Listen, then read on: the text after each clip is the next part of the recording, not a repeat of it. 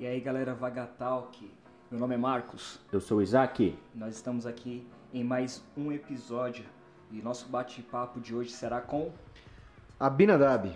É, Abinadab, nosso brother.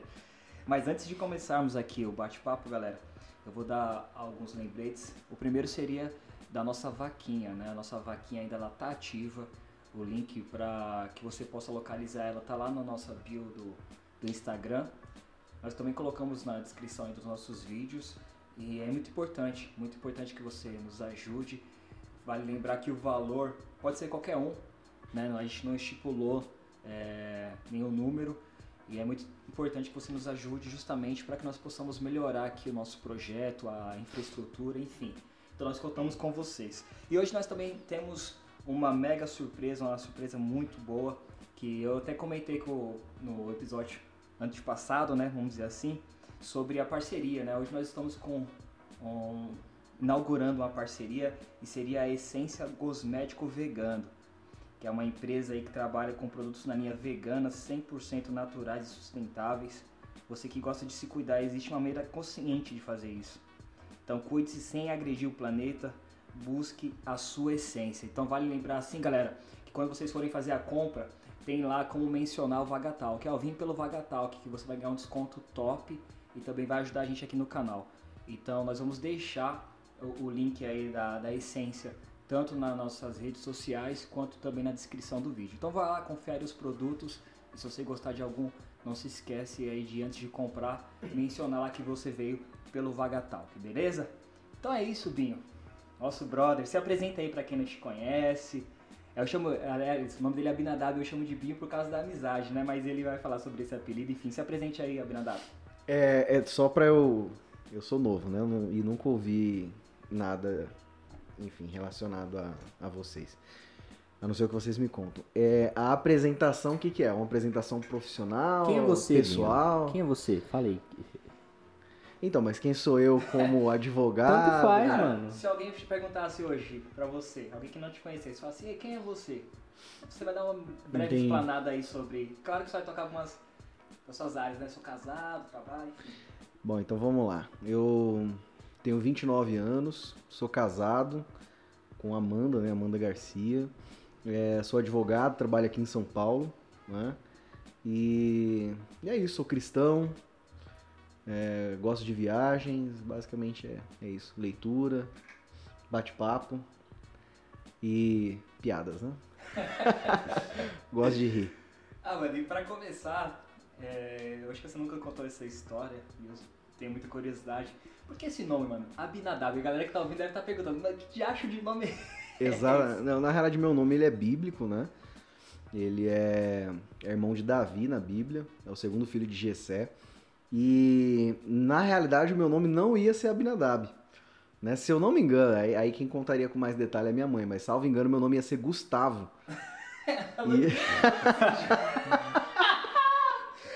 Que azar. ia ser Gustavo, cara. E aí o, o acho que um pastor da igreja da minha mãe, na época ela morava na Vila Zate, e, e um pastor falou: "Ah, meu, acho que um nome bonito pra ele seria Abinadab". E só me caiu nessa. E aí, cara, só que assim, o, o cara, ele, ele, o pastor, né, ele falou o nome e acabou divulgando na congregação. Ó, Abinadab tá nascendo aí. e aí chegou a um ponto que todo mundo, tanto na igreja quanto no próprio bairro, que era pequeno, né, é, já me conhecia por Abinadab. E aí minha mãe falou, meu, não tem como mudar agora, né? Todo mundo já sabe que é o Abinadab, o Abinadab, o Abinadab, então vai ser Abinadab mesmo, né? E aí ficou. Essa foi basicamente isso, mas não ia ser Abinadab, isso com certeza não ia ser, mas É, poderíamos estar falando agora com o Gustavo, né? sim. Cara, eu perdi Exatamente. a graça agora. Tá Sim. agora? E não faz sentido, né? Eu não tenho cara de Gustavo. né? As pessoas levam né, os nomes, né? É uma característica que as pessoas guardam, né? Sei lá. Não tenho cara de da onde- E Abinadab. de onde surgiu o apelido Binho? Binho, na família? realidade, ele veio de. Eu tenho um primo, né? Que, que é Fabi, Fabiano, o nome dele. E em virtude da. da- em virtude de ter uma, uma semelhança com ele, na realidade, considerável semelhança, é, a ponto de eu já, já ter sido confundido. Ô, louco, velho. Já uma vez um rapaz me, me parou na rua e falou: "Ô, e aí, e aí, aí, não sei o quê. Ele não, ele não leva o apelido, ele tem outro nome, né? Ele não tem só o, o Binho de apelido, ele tem outros apelidos, mas é, basicamente foi em, em virtude dessa semelhança com, com um primo meu. Então ficou Binho. Que não tem nada a ver com o nome, né? Não é, sei lá, se me chamassem de Abi, né? Abina, alguma coisa nesse sentido, faria mais, mais teria mais sentido, mas Binho não tem, tem nada a ver. Cara, é interessante que agora você tocou nessa, nessa questão de, de aparência. Tem um estudo, agora não vou me lembrar, uma vez eu vi sobre isso, se vocês souberem, podem até falar, que existe tantas pessoas iguais a você no mundo. Eu vi isso. É, eu não sei quantas são, mas uma- eu trabalhei numa empresa na Vinda Madalena e eu trabalhei lá por quatro, quatro anos e meio. Uhum. E aí, tá, eu, é, eu passei por muitos setores, acho que eu passei por uns 3, 4 setores lá. Fiz quase a carreira toda lá na, na empresa. E aí quando eu saí, mano, depois de uns 3 meses, é, um- uma menina que trabalhou no meu setor, ela mandou uma mensagem, mano, Marcos, é, eu, você não acredita, entrou um cara aqui no TI, mano, e ele é idêntico a você. Mas assim, idêntico. Eu falei, mano, mandou uma foto dele aí. Ela falou assim, eu vou tentar tirar aqui na hora do almoço, né, de forma disfarçada. E assim, ela disfarçou muito, porque a foto não ficou tão boa. Aí eu falei, mano, não- por essa foto que você me mandou não parece. Ela falou assim, não, mas não. Vem aqui quando você. E eu tenho muitos amigos lá e eu falei, vou, qualquer dia eu vou passar lá. E eu passei, mano, quando eu cheguei lá. O cara era idêntico. eu até falei, cara, mano, não faz nenhuma merda na sua vida que senão eu tô lascado. E ele falou a mesma coisa. E aí eu fiquei trocando ideia ali uns 10 minutos com o cara. Eu até tirei uma foto, mas na verdade eu não tirei foto, né? É, a menina lá do setor, ela falou assim, não, junta aí, a gente vai tirar uma foto, vai colocar aqui no mural da empresa. E ela tirou, eu pedi pra ela mandar, até hoje ela não mandou essa foto, mas... não. Amigona, hein? Cara, mas assim, idêntico, mano. Idêntico. Então o cara, na mesma situação que, a- que a sua. Sim, é a mesma situação. Você tem E- foto? e- Depois manda pra gente. Então, eu tenho, mas hoje, ho- hoje definitivamente ele não, não, não tem nenhuma semelhança. Que ele, ele ganhou, exato, ele ganhou aí tranquilo. É, apesar que eu não tô tão longe, né? Mas ele ganhou uns 300 quilos, né? Então, ele ficou bem, bem Sem gordo. exagero. Bem gordo, sem exagero, lógico. Eu, não- Não, Eu- é- eu- é eu sempre características do Binadab eu sempre é mantenho as exagero. proporções de tudo, mano. Sou acostumado com isso. Uma vez eu bati o carro, o Binho meteu o louco. Inclusive bati aqui. Eu falei pra Pietra antes de vocês virem que uma vez. Por que você acha que eu não vim de carro? Você não veio de carro? Não. Eu tava contando pra Pietra aqui antes de, antes de vocês virem foi assim. É engraçado que eu, é, a última vez, ou uma das vezes que eu. Na última vez não, que a última vez você veio no, no churrasco, né? Mas que uma vez você tinha vindo pra cá. que você tinha batido no carro parado. Mano, não, esse e aí você dia falou assim, vai lá, tava fala dando- você é advogado. tava, tava dando tudo errado esse dia. Tipo, tudo mesmo. Eu vim, tipo, com 10 milhões de pessoas no carro. Tipo, ah, leva fulano, leva ciclano. Eu vim num desespero. E aí fala que eu exagero, 10 milhões de pessoas. Não, eu vim com, tipo, 5, 6 pessoas no carro. E eu lembro todo de todas. que era todo mundo magro. Aí eu falei, beleza, fui, cheguei. Eu fui colocar na vaga, na vaga reta aqui, não consegui, tive que colocar na descida. Eu tinha, tipo, mal pouco Ah, mas naquela época carta. você era novo de carta. Eu era né? novo de carta. Aí beleza, na hora de, de voltar, né, pra, pra ir embora, eu tinha que. O carro tava na descida, eu tinha que colocar ele na reta e depois manobrar. No que eu fui subir de ré direto, eu enfiei o pé no acelerador. Só que, tipo assim, eu dei sorte, e por isso que eu achei que o Bill exagerou, porque eu dei sorte porque na hora que o carro ficou reto eu já freiei, então eu só senti o toque. Aí eu falei, nossa, mano, eu não fiz. Acho que eu devo parar agora. Aí eu falei, nossa, eu acho que só Já, dis- já, dispe- já disparou o alarme do outro carro, tá eu bom, acho né? que só deu um totó, de boa. Aí vem o Bill, nossa, é, acabou com o para-choque do carro, vai ter que mandar fazer outro. Acabou com o farol, não sei o que, não sei o que. E acabou que eu destruí mais o carro quando eu vim falar com o cara do que quando eu bati. Que quando eu vim falar com o cara, eu falei, ó, eu, eu encostei no seu farol. Aí eu coloquei o dedo no farol, o farol, pá, no chão com tudo. Eu falei, vixe, mano. É melhor, é, só, só eu bati no Aí o farol. cara foi de boa, né? O cara reagiu. O cara não, o cara falou, mano, você veio aqui, então faz o seguinte, paga só o farol.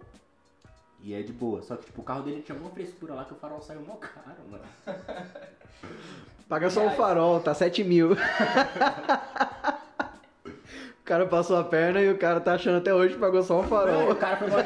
O cara O foi cara mó- pagou IPVA, licenciamento, Eu acho que o cara era crente, que ele só falou pra pagar o farol 7 mil reais. Não, foi mó caro. Eu, tipo, assim, eu vi o farol normal e o farol que eu paguei, eu paguei mó diferença muito grande assim. Eu falei, mano, você é doido. Mas voltando a falar do Abinadab, Boa. não de mim. É, um assunto que eu acho muito legal falar com você, Binha, sobre suas viagens, mano.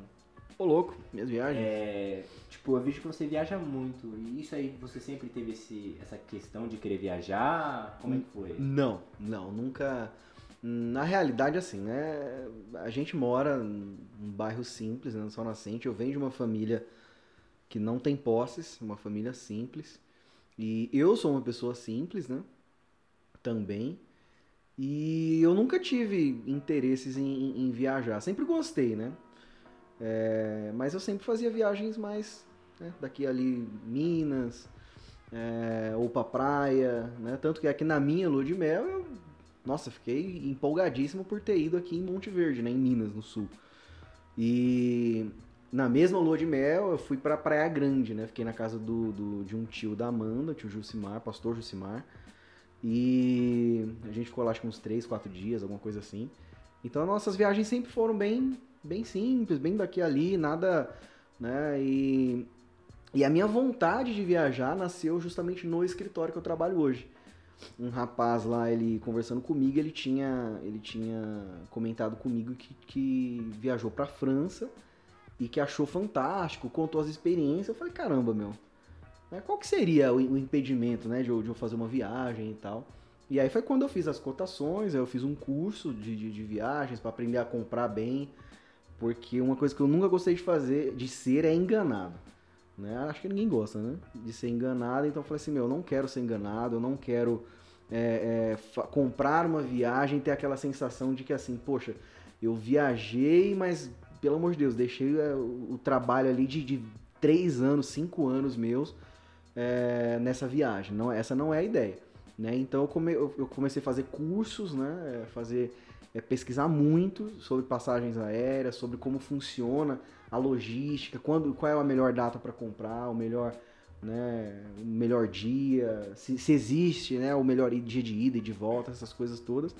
E aí foi quando eu fiz a minha. Na verdade, não, fiz, não foi a primeira viagem, né? Eu cheguei em casa empolgadíssimo e chamei minha esposa falei assim: Amanda, é, escolha qualquer lugar do mundo e eu vou te levar. Né? E, e a Amanda nunca teve assim, né, grandes, grandes aspirações, tanto é que ela até, uma vez ela até falou, falou amor, eu nunca tive nem nem eu, eu, nem planejava, né, fazer uma viagem internacional, ter um, um dia sair do país. E aí eu falei, mas pode escolher aí qualquer lugar do mundo, né? E aí ela ela falou, ah, beleza, quero ir pra Irlanda. eu falei, caramba, mano, Irlanda, cara. Irlanda, beleza, vamos, vamos lá. É. Ela falou, ah, beleza, Irlanda, né? Eu imaginei que geralmente, principalmente as mulheres, né? Elas têm esses. É, o, o, sonho padrão, né? Tipo, ó, eu quero ir pra França, eu quero. Caribe. É, eu quero ir pro Caribe, eu quero ir pra. São locais específicos, quero ir pra Disney, eu quero ir pros Estados Unidos alguma coisa assim. Eu falei, ah, beleza, Irlanda, né? E aí eu peguei, comprei um livro sobre a Irlanda. Comprei não, peguei emprestado de um, de um amigo, ele, ele morou lá na Irlanda um tempo. Ele falou, meu, tem um, tem um livro lá que vai, vai mão cheia pra você. Eu falei, ah, beleza, me dá, né? E aí eu li por alguns dias e me interei sobre tudo da Irlanda. Os principais pontos turísticos, onde tem que ir, onde não tem que ir, é, onde é furado, onde não é. E aí eu descobri que a Irlanda é um país extremamente, é, é, é, além de ser frio, né? Ele é um, é um país que, assim, em 80% do ano ele tá. É chuva, tá chovendo. Então a probabilidade de pegar uma chuva ali, não, tô exagerando 80%, mas assim, é, é tipo dia sim, dia não, dia sim, dia outro também, é, tá chovendo. Eu falo, ah, beleza, né? Se a Amanda quer conhecer é, é, a Irlanda, demorou, vamos lá. E aí eu cheguei em casa com o intuito de dissuadir ela, né? Eu, não, eu queria fazer que ela, de algum modo, ela mudasse de ideia ou que pelo menos acrescentasse é, outro lugar diverso da, sei lá, fica dois dias ali na Irlanda e, e depois vai para outro, outro lugar. E aí eu sugeri para ela, né? Eu sugeri a França, ela, ela gostou, falou, tudo bem. Então eu, eu falei para ela, né, sobre, sobre essa questão das chuvas, os dias não muito adequados ali para uma viagem turística. E, e falei para ela que ó, a gente pode ir e, e, consequentemente, a gente acaba conhecendo outros países, porque tá tudo dentro da União Europeia tranquilo fazer. E só que ela falou, não, então se é assim, né? E outra, a gente vai sempre em dezembro, porque é quando eu e ela, né, quando coincidem as nossas férias, né? Tanto ela quanto eu, a gente sai sempre em dezembro. E em dezembro é inverno rigoroso na Europa, então ia estar frio e ia estar chovendo, padrão. E aí ela, ela mudou de ideia, a gente, então na primeira viagem a gente foi para França, né? Foi a primeira viagem internacional. Daí por diante é, é, viagem uma atrás da outra. Graças a Deus a gente gosta bastante. E, e, e para quem acha, né, que viagem internacional, viagem para outros países é para pessoa que tem dinheiro, é mentira. Basta você estudar e é, basta você é, é, é, fazer um curso, né? Se interessar em pesquisar, em Pra vocês terem ideia, eu, eu, eu já cheguei a pagar 39 reais num voo de ida e volta, né? Eu fui da Grécia, fui para uma, pra uma ilha, né? uma ilha chamada Santorini. Então saí da Grécia para Santorini e de volta, detalhe, hein? Com entrada prioritária. Eu fui um dos primeiros a entrar. Eu falei, não, eu quero, né? Eu quero ir direito. Quanto que é pra entrar? Quanto que é pra entrar uma entrada prioritária? Tá 3 reais, eu tomo aqui, ó. À vista. É à vista aí, ó. Eu quero parcelar isso aqui não. Então eu paguei 39 reais, né? Isso já convertendo, porque eu comprei em, em euro. Então é, tem muitas empresas aéreas, né? Muitas, é, mu mu muitos macetes de empresas aéreas que às vezes você ganha cinco dias de forma gratuita. Eu já ganhei hotel de forma gratuita com empresa aérea né? Se você compra com determinada empresa aérea, ele disse, ó, para você ficar aqui, eu vou, vou, pagar o seu hotel. Eu vou pagar a sua, o, seu passeio. Inclusive, quando eu fui para a Turquia, foi assim, né? Eu tinha a opção de escolher ou o hotel ou tudo, tudo de graça. Então, por exemplo, eu, eu tinha transporte gratuito, é, comida, café da manhã, almoço, é, tudo, tudo de forma gratuita, pela, paga pela companhia aérea coisa que ninguém ninguém ninguém se interessa em ler, né? As, as regras e condições ali da, é da empresa aérea. Falar, ah, li, li, declaro que li, aceito todos os termos e segue a vida, né? E tá, tá nisso. As pessoas não leem e por, por né, pagam pelo desconhecimento. Oh, que legal. E você é o cara mais internacional, nosso convidado mais internacional até agora.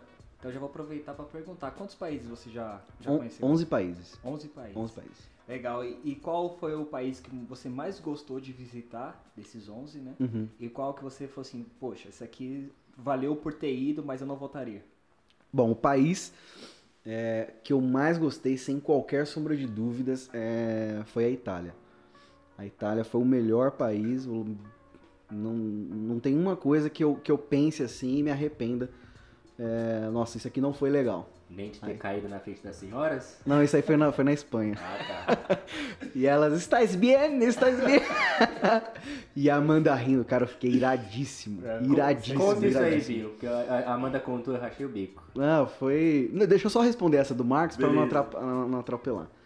É, então a Itália, é o melhor para mim, é o melhor país. E o que eu não voltaria... Mas talvez por ter, ter tido assim, uma experiência não muito adequada com a com a com, enfim, com a guia turística que estava cuidando da gente ali, que, é, que era justamente nessa que a empresa aérea pagava, né? Então não podia escolher, era o que a empresa pagava ali. E foi na Turquia. Então é um local que eu sinceramente não não não tenho intenção de voltar. Né? Voltaria se fosse para ir com algum com algum casal, algum amigo ali para mostrar, olha aqui e tal, mas não não voltaria porque eu não não, não gostei, sinceramente não e respondendo, né, o Isaac, nessa daí foi engraçado. A gente tava sa saindo do hotel e eu fiquei hospedado na, na praça principal da cidade, né, que se chama Praça Maior, Plaza Maior. E aí a gente descendo, tem uma, uma rua descendo que dá para a Porta do Sol, né, que é a, pra, a segunda praça mais conhecida da, de Madrid. E aí a gente eu descendo assim, a rua, meu, voando, né? Olhando para cima. Você fica encantado, né? A Europa é, é lindíssima, os bueiros são bonitos, tudo é, é muito bonito. E eu viajando, olhando, é... olho de um lado aqui, tem umas velhinhas sentadas em banquinhos pequenos pintando. Né? Elas estavam provavelmente, não, não sei o que, mas acredito. Hã? Em tela? Em tela, em tela. Então ele sentado assim de um lado da rua, observando, não sei se era um prédio, se era alguma escultura, alguma coisa, que tem muito desses monumentos é, é, a céu aberto, né? E elas aqui, ó, aquele grupinho de, de velhinhas mesmo, tipo 50, 55 anos, cabelinhos branquinhos, né? Mirradinhas, fraquinhas. E elas do outro lado da rua ali pintando, olhando algum monumento, alguma coisa ali. E eu assim, né? Que nem um bobo alegre olhando para cima, viajando. E tinha na, na, na, calçada, tinha uns ferros, sabe? Aqueles ferros para evitar batida de carro, sei, sabe? Sei. Aqueles ferros assim, e eu voei nisso, cara. E era uma rua bem inclinada, bem íngreme. Eu só sei, meu amigo, que eu saí rolando, era bolsa. bolsa pra um lado, eu ralei a mão aqui e o que, que acontece? As velhinhas come... levantaram desesperadas. Parecia assim que, que sei lá. É um parente, é um que neto, o- filho. Exato, meu, não, meu, meu filho tá caindo aqui. Estás bien, estás bien, estás bien. Aí, estou bien, estou bien. Ajuda-me. Ok. E só que o que acontece, cara? Quando eu olho, eu vejo a, a- Amanda Sem rindo. compaixão nenhuma. Cara, sem compaixão nenhuma. Rindo, rindo, mas assim, rindo de uma forma que fazia muito tempo que eu não, não, não havia rindo, né? E ria assim de sa- sair lágrimas, de ela, nela, de ela segurar ali pra, pra. Sabe? Eu falei, caramba, mano, que. Mas esse dia eu fiquei irado, cara, irado. Não, é, é engraçado que as esposas, elas têm isso, né? Elas não têm essa questão de compaixão. Eu me lembro que uma vez eu pedi pra... eh, Tive a brilhante ideia de pedir pra Pietra cortar meu cabelo. Eu gosto assim. Aí eu falei pra ela, falei assim, não, você só passa a máquina dos lados, coisa Suave. simples. Mano, fiz um tutorial, falei assim, ó, aqui as- até aqui as, a 1, depois aqui a 0, aí beleza. E aí, mano, não tava acompanhando pelo, pelo espelho, né? Aí ela começou a cortar e tal. E quando eu fui ver, velho, da lateral ela pegou quase metade da minha cabeça.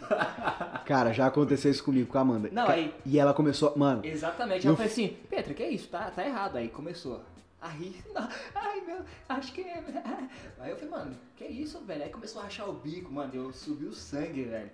Aconteceu comigo também. Aí eu falava, ela dá risada. no meu caso, eu não pedi nem a Amanda pra cortar. Foi uma coisa altamente mais simples. Eu falei, faz o pezinho. eu falo, faz só o pezinho aqui, porque aí eu consigo segurar aí mais uma semana pra cortar. Não tava, não tava fingindo no cabeleireiro. É, E aí, meu, ela pá e errou.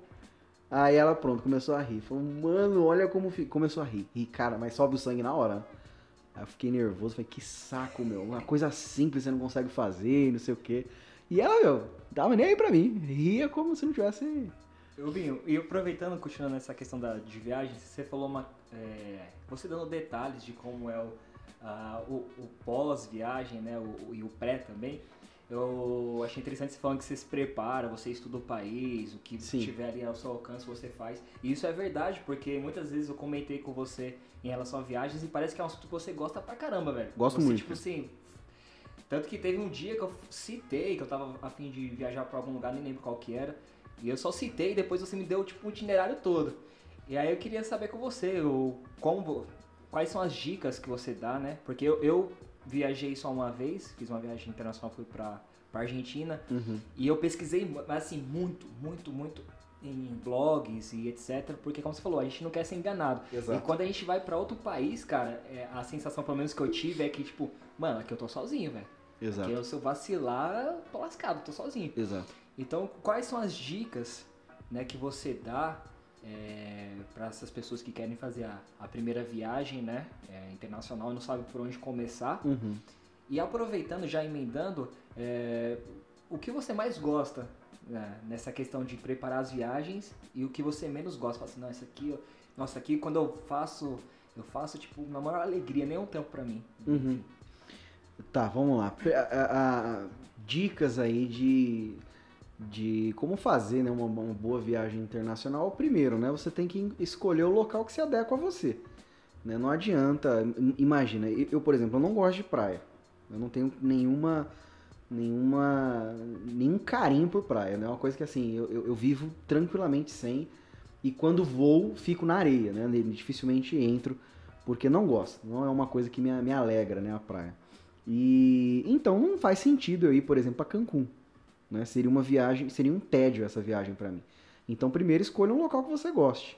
Né? Um local que você vai olhar e falar assim, meu, isso aqui eu não tenho é só por ser internacional que tipo, Exa- ah, exatamente. qualquer coisa. Exatamente. Então, se você não gosta, que nem, por exemplo, eu, eu gostaria de conhecer a América do Sul. Gostaria muito, muito mesmo. O problema é que geralmente, eu, geralmente não, eu só tenho férias em dezembro. Então, obrigatoriamente, é- é- não tem como você mudar o clima daquele país, né? Então, aqui no, no- na América do Sul, tá um calor infernal, tá 35, 40 graus, e eu odeio o calor. Na Europa é o contrário, né? É frio e, e tudo mais. Então, eu escolho tanto pelo frio, porque eu gosto do, do, do frio, gosto de, de- e, e não gosto de praia, né? Então, você escolher um bom lugar que você realmente é, vai se sentir bem, né? E outra, cara, planejamento. Não adianta você meter os pés pelas mãos. Porque o que, que acontece? Existe um falso, um- uma falsa ideia que as pessoas têm de que assim, eu tô indo pra Europa, todos os países é, é- é fronteira, cara. Dá pra ir de trem, é, é um bate e volta, é tranquilo, é rápido. Não é assim. Né? É, é- é- é um outro país. Você passa por imigração, você tem que respeitar as regras daquele país específico. Então, assim, não adianta você falar, não, é, é fronteira, dá pra conhecer cinco países em uma viagem. Que a maioria das pessoas fazem, tem, cinco, tem 15 dias de férias, 30 dias de férias e quer conhecer a Europa inteira. Né? Desaconselho, no mínimo ali, ficar 5, 7 dias em cada, em cada país europeu. Menos que isso, você vai fazer o que é, é viagem a toque de caixa. Eu vou nos principais pontos turísticos, tiro uma foto para mostrar que fui, né? E acabou, é isso. Então, planejamento, escolher um local que goste é, e, e- e principalmente, né? Um, um país que sim, que se, se adeque, se ade- adeque dentro do seu orçamento. Não adianta para você escolher, por exemplo, ah, eu quero, eu quero conhecer a, a Inglaterra. A Inglaterra é caríssimo, né? Imagina, num almoço ali você vai para um casal, ser um almoço simples, nada, nada absurdo ali, você vai gastar tranquilamente 40 libras, 50 libras. Então assim, agora com, é um agora com- converta, né? Então, assim, não dá pra você ficar. Ah, vou escolher Londres, vou ficar 15 dias em Londres. Londres é lindíssimo. Eu fui três, duas vezes pra Londres. A terceira eu só, só fiquei lá um período pequeno de tempo. Mas, assim, é caro, tudo é caro. Né? Tudo, absolutamente tudo é caro. Então tem que ser escolher um país dentro do seu orçamento. Você pode escolher, por exemplo, ah, quero conhecer um, um país legal? Vai pra Grécia. A Grécia tá, né, tá afundada em dívida, um país tá, tá enfim, não teve um bom planejamento da mudança da moeda e, e hoje é. Enfim, é, é- você, vê nos monumentos, nas coisas, tudo é Tá bem, bem cuidado. não tá bem cuidado. A Grécia é lindíssimo, fui para Corinto, né? Tinha cu- curiosidade de conhecer a, a cidade bíblica de Corinto, então fui para Corinto e Corinto é lindíssima, né? Mas é assim, você conhece em, em- em três horas. Porque a, a Old City, né, a cidade velha é bem pequena, é menor que o Sol Nascente. Então, é bem pequenininho. Então é isso, essas são, são, são as dicas. Qual que era outro pergunta? Eu falei. Ah, o que eu gosto, o que é, eu mais gosto mais gosta no planejamento Então. é o que você menos gosta, mas tem que fazer. né? O que eu sempre vejo, no, quando, principalmente em casais, né? Quando os casais eles vão, vão viajar, é, quem, quem- geralmente quem faz o planejamento é a mulher. Sim. Né? A mulher, o marido basicamente, ó, beleza, é, concordo, né? Não- Posso fazer isso. Vou concordar aqui com você. Mas eu não, eu faço absolutamente tudo, tudo. Do, desde o, do, do- me certificar de todas, de quais são todas as documentações, se for necessário ligar na, na- na- na- no consulado, na embaixada, onde for, é, é, tudo. Eu planejo absolutamente tudo. E planejo, em virtude de- da Amanda ela, ela ter essa, um problema de saúde, é, eu verifico quais são né, os principais hospitais ao- no- que estão ali nos arredores do, do nosso hotel, né? E também hospitais que estão próximos dos pontos turísticos que eu vou visitar no dia. Então eu, eu- sempre tenho um hospital próximo em, em mente, né? E, e outra coisa, sempre que você for viajar para algum país, é, não ande com o passaporte, né? Tem os pickpockets, os caras que, que furtam ali suas, seus documentos. Então não ande com o passaporte, ande só com uma cópia no celular e também uma cópia impressa no, no- na sua carteira, enfim. alguma Cara, nunca ouvi falar sobre isso. Mas qual é a vantagem de eles roubarem o, o passaporte? Então, é, é, não, não sei. Não sei se eles usam pra. Eles pegam um passaporte original, tiram uma foto ali pra talvez uma fazer uma imigração ilegal usando o seu passaporte. Não sei, sinceramente eu não. Mas eles roubam tudo, carteira, não é só, não é só o documento, né? Mas é carteira, é tudo, dinheiro, né? Eles é, sempre tem alguma artimanha ali pra te prejudicar. É de, entanto é que você vai, você chega, você chega no- no- nos locais, tá lá as, pla- as plaquinhas, né? Cuidado, pickpocket. Então, todo cuidado é pouco. A Europa é lindíssima. Dificilmente alguém vai te assaltar assim, a mão armada. No, é, não, não vai acontecer isso. Mas os furtos é bem comum, bem comum. Principalmente com as pessoas do leste europeu. Né? Pô, louco. Binho, uma coisa que eu achei legal que você comentou é desse quesito. Eu sempre acho legal quando você fala na real. É esse cuidado que você tem com a Amanda. Uhum. É, você poderia falar um pouco desde o comecinho lá? Porque eu vi que você se preocupa muito com ela. Muito, Isso né? é Eu- sensacional. Eu tenho muito, muita preocupação. É, a, a Amanda, quando a gente casou, ela, ela manifestou ali uma. Ela já tinha manifestado algumas vezes dor de cabeça, né? Dores de cabeça. E a gente nunca enfim, nunca, sempre achou que era enxaqueca, alguma coisa relacionada a isso, né? E, e aí apareceu uma, uma saliência né, na cabeça dela, e após ali alguns exames e tudo mais, não conseguiram detectar o que era, mas falaram assim, ó, tem que fazer a cirurgia porque isso que tem na sua cabeça já está corroendo o seu crânio e está chegando na meninge, né? Então tem que tirar imediatamente. Então ela fez uma cirurgia, colocou uma placa de titânio em parte da cabeça e, e vivemos normal, vida que segue, né? Até que um dia ela começou com dores no quadril, dores no externo. Então a gente foi no, no hospital, né? E ela teve. Aí fizeram é, exames, inclusive pegaram as lâminas né, de, de, de, estudos da época da cabeça, eu fui num laboratório buscar, e, e aí fizeram os exames para osteomielite multifocal crônica recorrente, que é a doença que ela tem. A osteomielite tem vários tipos, a dela é a multifocal crônica recorrente, que é rara. Né? Tem pouquíssimas, pouquíssimas pessoas e pouquíssimas também literatura. Tanto é que eles trabalham. Eles, ó, vamos tentar esse remédio aqui, vamos tentar esse outro aqui. Então não tem um, um tratamento específico para a doença, né? E em virtude disso, ela, a, a, ela tem uma grande debilidade, né?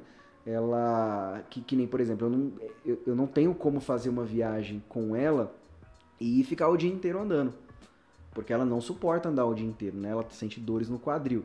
Então eu tenho que fazer, por exemplo, eu, eu marco ali, ó, beleza, a gente vai tomar café e vai conhecer tal, tal monumento, vai conhecer tal museu, a gente vai, vai visitar tal praça.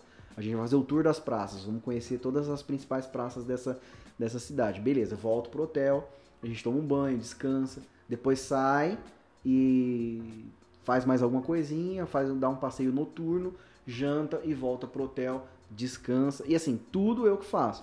Então de manhã eu, ela fica deitada dormindo, eu vou, levanto, tomo banho, me arrumo, sai, bota toda a indumentária, né? Porque um frio da bexiga, então você tem blusa, é, segunda pele, roupa e sapato, meia térmica, é, touca, tudo que você tiver de pro frio, você sai. Aí eu vou no mercado, faço a compra ali do nosso café da manhã, volto, deixo tudo pronto, acordo ela, ela toma banho, se arruma e, e a gente toma café ali e aí sim sai para fazer as coisas. Então eu sempre tenho bastante cuidado com ela, porque sinceramente é o que eu gostaria que fizessem comigo se eu tivesse, é, é, além de ser um, né, um mandamento cristão, é, eu devo amar a minha esposa como, como Cristo amou a igreja. Então é o mínimo que eu posso fazer por ela. E a outra não, não me importa também, eu gosto. Hum. Isso é bom, isso é bom. É legal que a gente, todos os entrevistados e entrevistadas que a gente teve aqui, teve essa questão de elogiar, né? A, Aham. O cônjuge, isso é muito bem legal. Binho, Pode ficar bem à vontade, tô vendo que você ainda tá um pouco preso, tá muito formal. Não, cara. que é isso, mano. Tô, Aí, tô ó, voando aqui, tá, cara. Você tá respondendo mó, mó sério, mó. Ah, as Só... perguntas são sérias, né? É, mas o Binho tem, tem um lado sério. Sim, é, é, é, bem engraçado isso no Binho. Ele é muito zoeiro, mas quando precisa ele é seriaço. E isso é se admirar, que muitas pessoas não conseguem fazer essa separação de, de ser sério. Isso já te atrapalhou, Binho? Não. Ser muito zoeiro ou ser não, muito cara, sério? Não, não, nunca atrapalhou, não. Eu já, eu já, claro, né? Teve.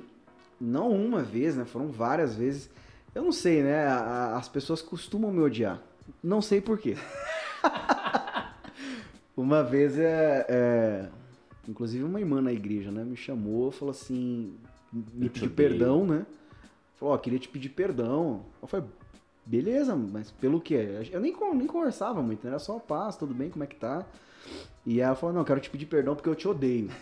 assim, do nada. Aí eu falei, caramba, mano, me odeia? Aí eu também não, não estiquei o assunto, não, quis saber porquê, enfim, mas ela pediu perdão, falei, beleza, tá, segue a vida aí, né, vamos que vamos. E aí uma outra vez, uma, pessoa, uma, uma menina também, é, da escola, da época que eu estudava com ela, me chamou, tá, tava passando em frente ao Irmãos Unidos aqui. Aí ela, ela falou, ó, oh, Binadab, tudo bem? Eu falei, ó, oh, beleza, cara, e aí? E, e aí de novo, né? Ela falou, ó, oh, queria falar com você, eu só queria dizer que eu, que eu gosto bastante de você, mas ó, eu vou te dizer uma coisa, eu te odiava. aí eu, caramba, mano, todo mundo me odeia aqui. todo mundo odeia o Binho. É, todo mundo odeia o Binho, velho, pelo amor de Deus. Mas assim, é. Eu sou tranquilo, cara, não tem crise não. É. Agora, mudando um pouco de assunto, né? Até o Isaac falou da você e da Amanda, a gente, tá, a gente comentou, né? De trazer a Amanda e você, Aham. vocês farem a Aí é casal. é- Aí, Aí a resenha é garantida, Aí a resenha é garantida. Mas agora falando um pouco da questão do, do trabalho, né? Você falou Uhum. que, que é advogado. E eu, puxando agora de cabeça, eu não, não me lembro de conhecer uma pessoa muito próxima assim que seja advogado. Eu, Uhum. de cabeça, não sei se o Isaac conhece alguém assim, bem O próximo. Binho. E aí eu, eu surgiu também a curiosidade, cara. Como é- era o seu sonho? Você tipo sempre quis ser advogado ou em Não. algum em determinado momento da sua vida você falou assim, não, vou. Enfim, como você escolheu o direito? Não, né? nunca, nunca. Nunca não, né? Eu, eu, eu sempre gostei é, essa ideia de não ser enganado, de não me trapacearem, de não me passar para trás. É, sempre veio desde, desde a da, da escola, né?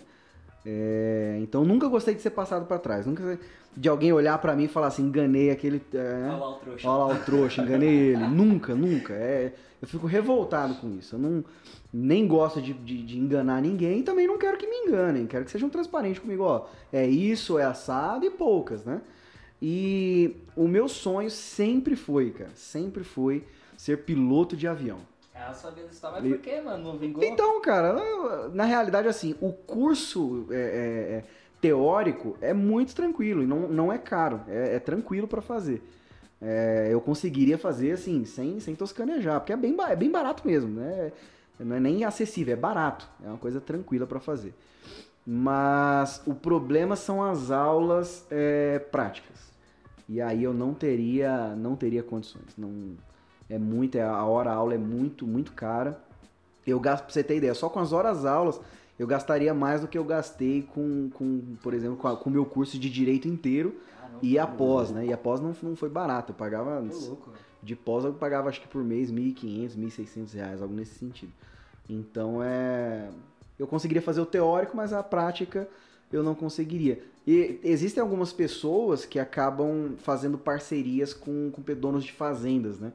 Então eles, eles falam assim, ó, vamos fazer o seguinte, eu vou pulverizar aqui a sua, a sua, é, a sua plantação. e em troca disso você só assina aqui que eu tive tantas horas aulas, beleza? Vou, vou fazer de graça. Então, cara, beleza, meu, vai lá. Então os caras acabam trabalhando com pulver- pulverização e, e fazem e conseguem adquirir essa, essas horas aulas. Mas sempre foi, eu adoro avião. Inclusive, todas as vezes que eu viajo, eu sempre faço todas as perguntas de aviação pra mãe. Você sabe pra que serve esse furinho? Você sabe no caso de, por exemplo, se o avião decola e ele tem que, tem que pousar com, com, com. Imagina, porque ele sai com um peso de combustível, né, toneladas de combustível.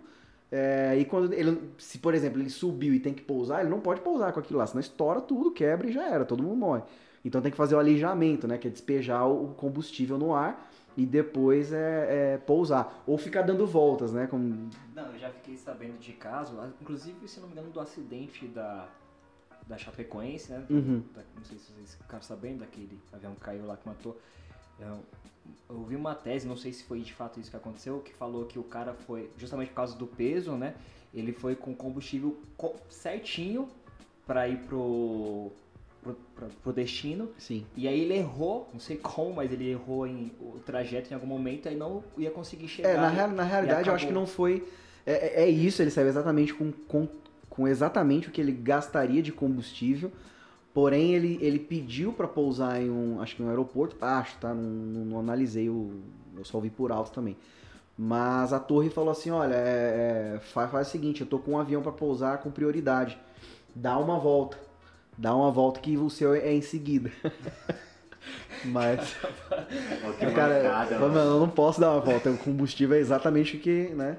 Só que aí o que o cara fez? Ele não queria falar que, que tava com exatamente com combustível que colocou pouco, né? Só, só o suficiente para chegar e não para dar essa volta, porque senão ele tomaria uma punição, uma advertência, talvez até caçassem ali o, o- o- a licença de voo dele, né?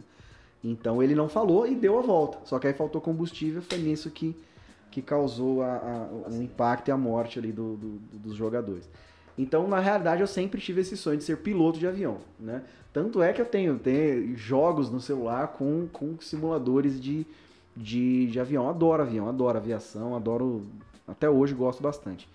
E só que não, não tinha como fazer, né? Não tinha como, como enveredar por isso. E aí eu falei, meu, eu tenho, né? Chegou ali segundo, terceiro ano, eu falei, caramba, eu tenho que escolher alguma coisa, né, meu? E aí, por não gostar, né, de, de ser passado para trás e tudo mais, eu falei, ah, o curso acho que mais que mais se adequa aqui a mim é, seria o do direito, né?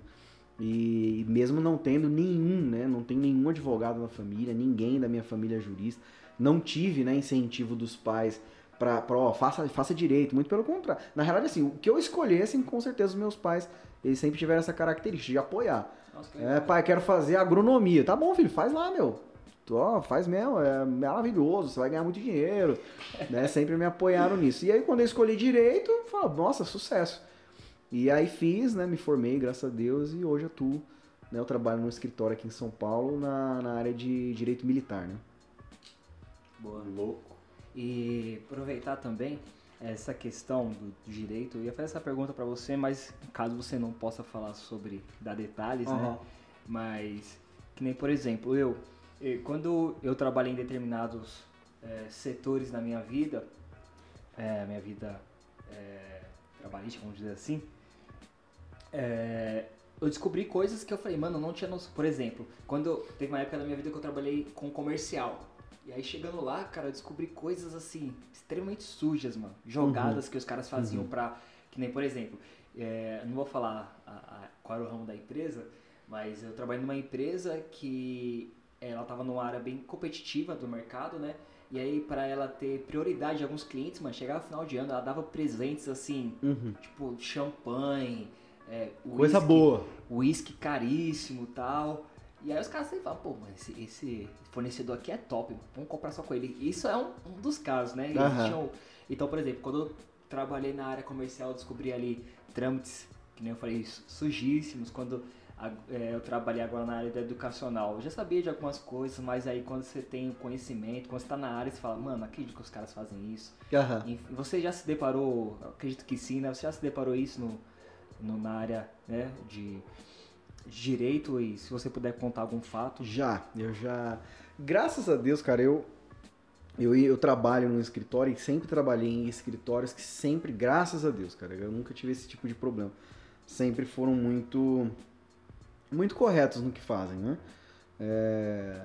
Tanto é que às vezes uma conversa de corredor, você fala, não, mas será que e se, o, se fulano ali, né, sugerir algum, algum valor ali para e eles são, são categóricos, falam, olha, a gente não trabalha com, com isso. Tanto é que eles até falam, olha, a gente prefere contratar advogados novos que não tenham experiência de nada, que não sabem nem escrever, né, que não tenham noção de nada, porque a gente consegue não pe pegar o advogado sem vícios, né?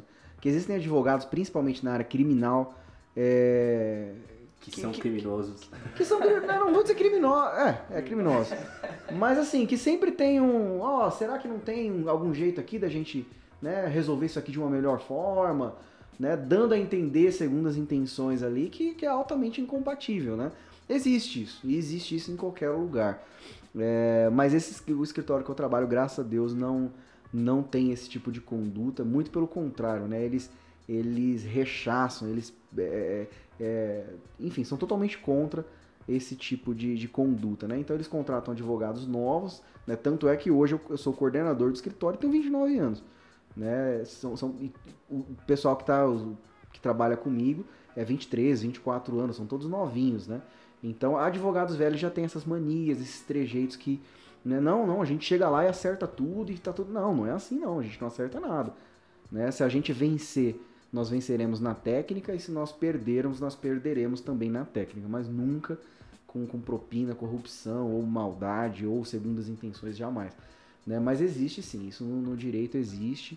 É, sempre surgem aí alguns boatos. Alguns realmente são boatos, é, né? a galera viaja um pouquinho e outros com certeza se concretizam. Mas tem algum que você possa contar, de que você ficou sabendo, né? Que não se falou, na, na, na, sua empresa, na empresa que você trabalha, não, você não, uhum. não teve nada, graças a Deus, mas tipo, não teve um escândalo que você fosse, mano, teve um tal de juiz. Teve, teve um, e, e esse eu falo porque foi, um, foi, foi, amplamente, público, né? foi amplamente divulgado aí na mídia, então não, não incorreria em nenhuma infração.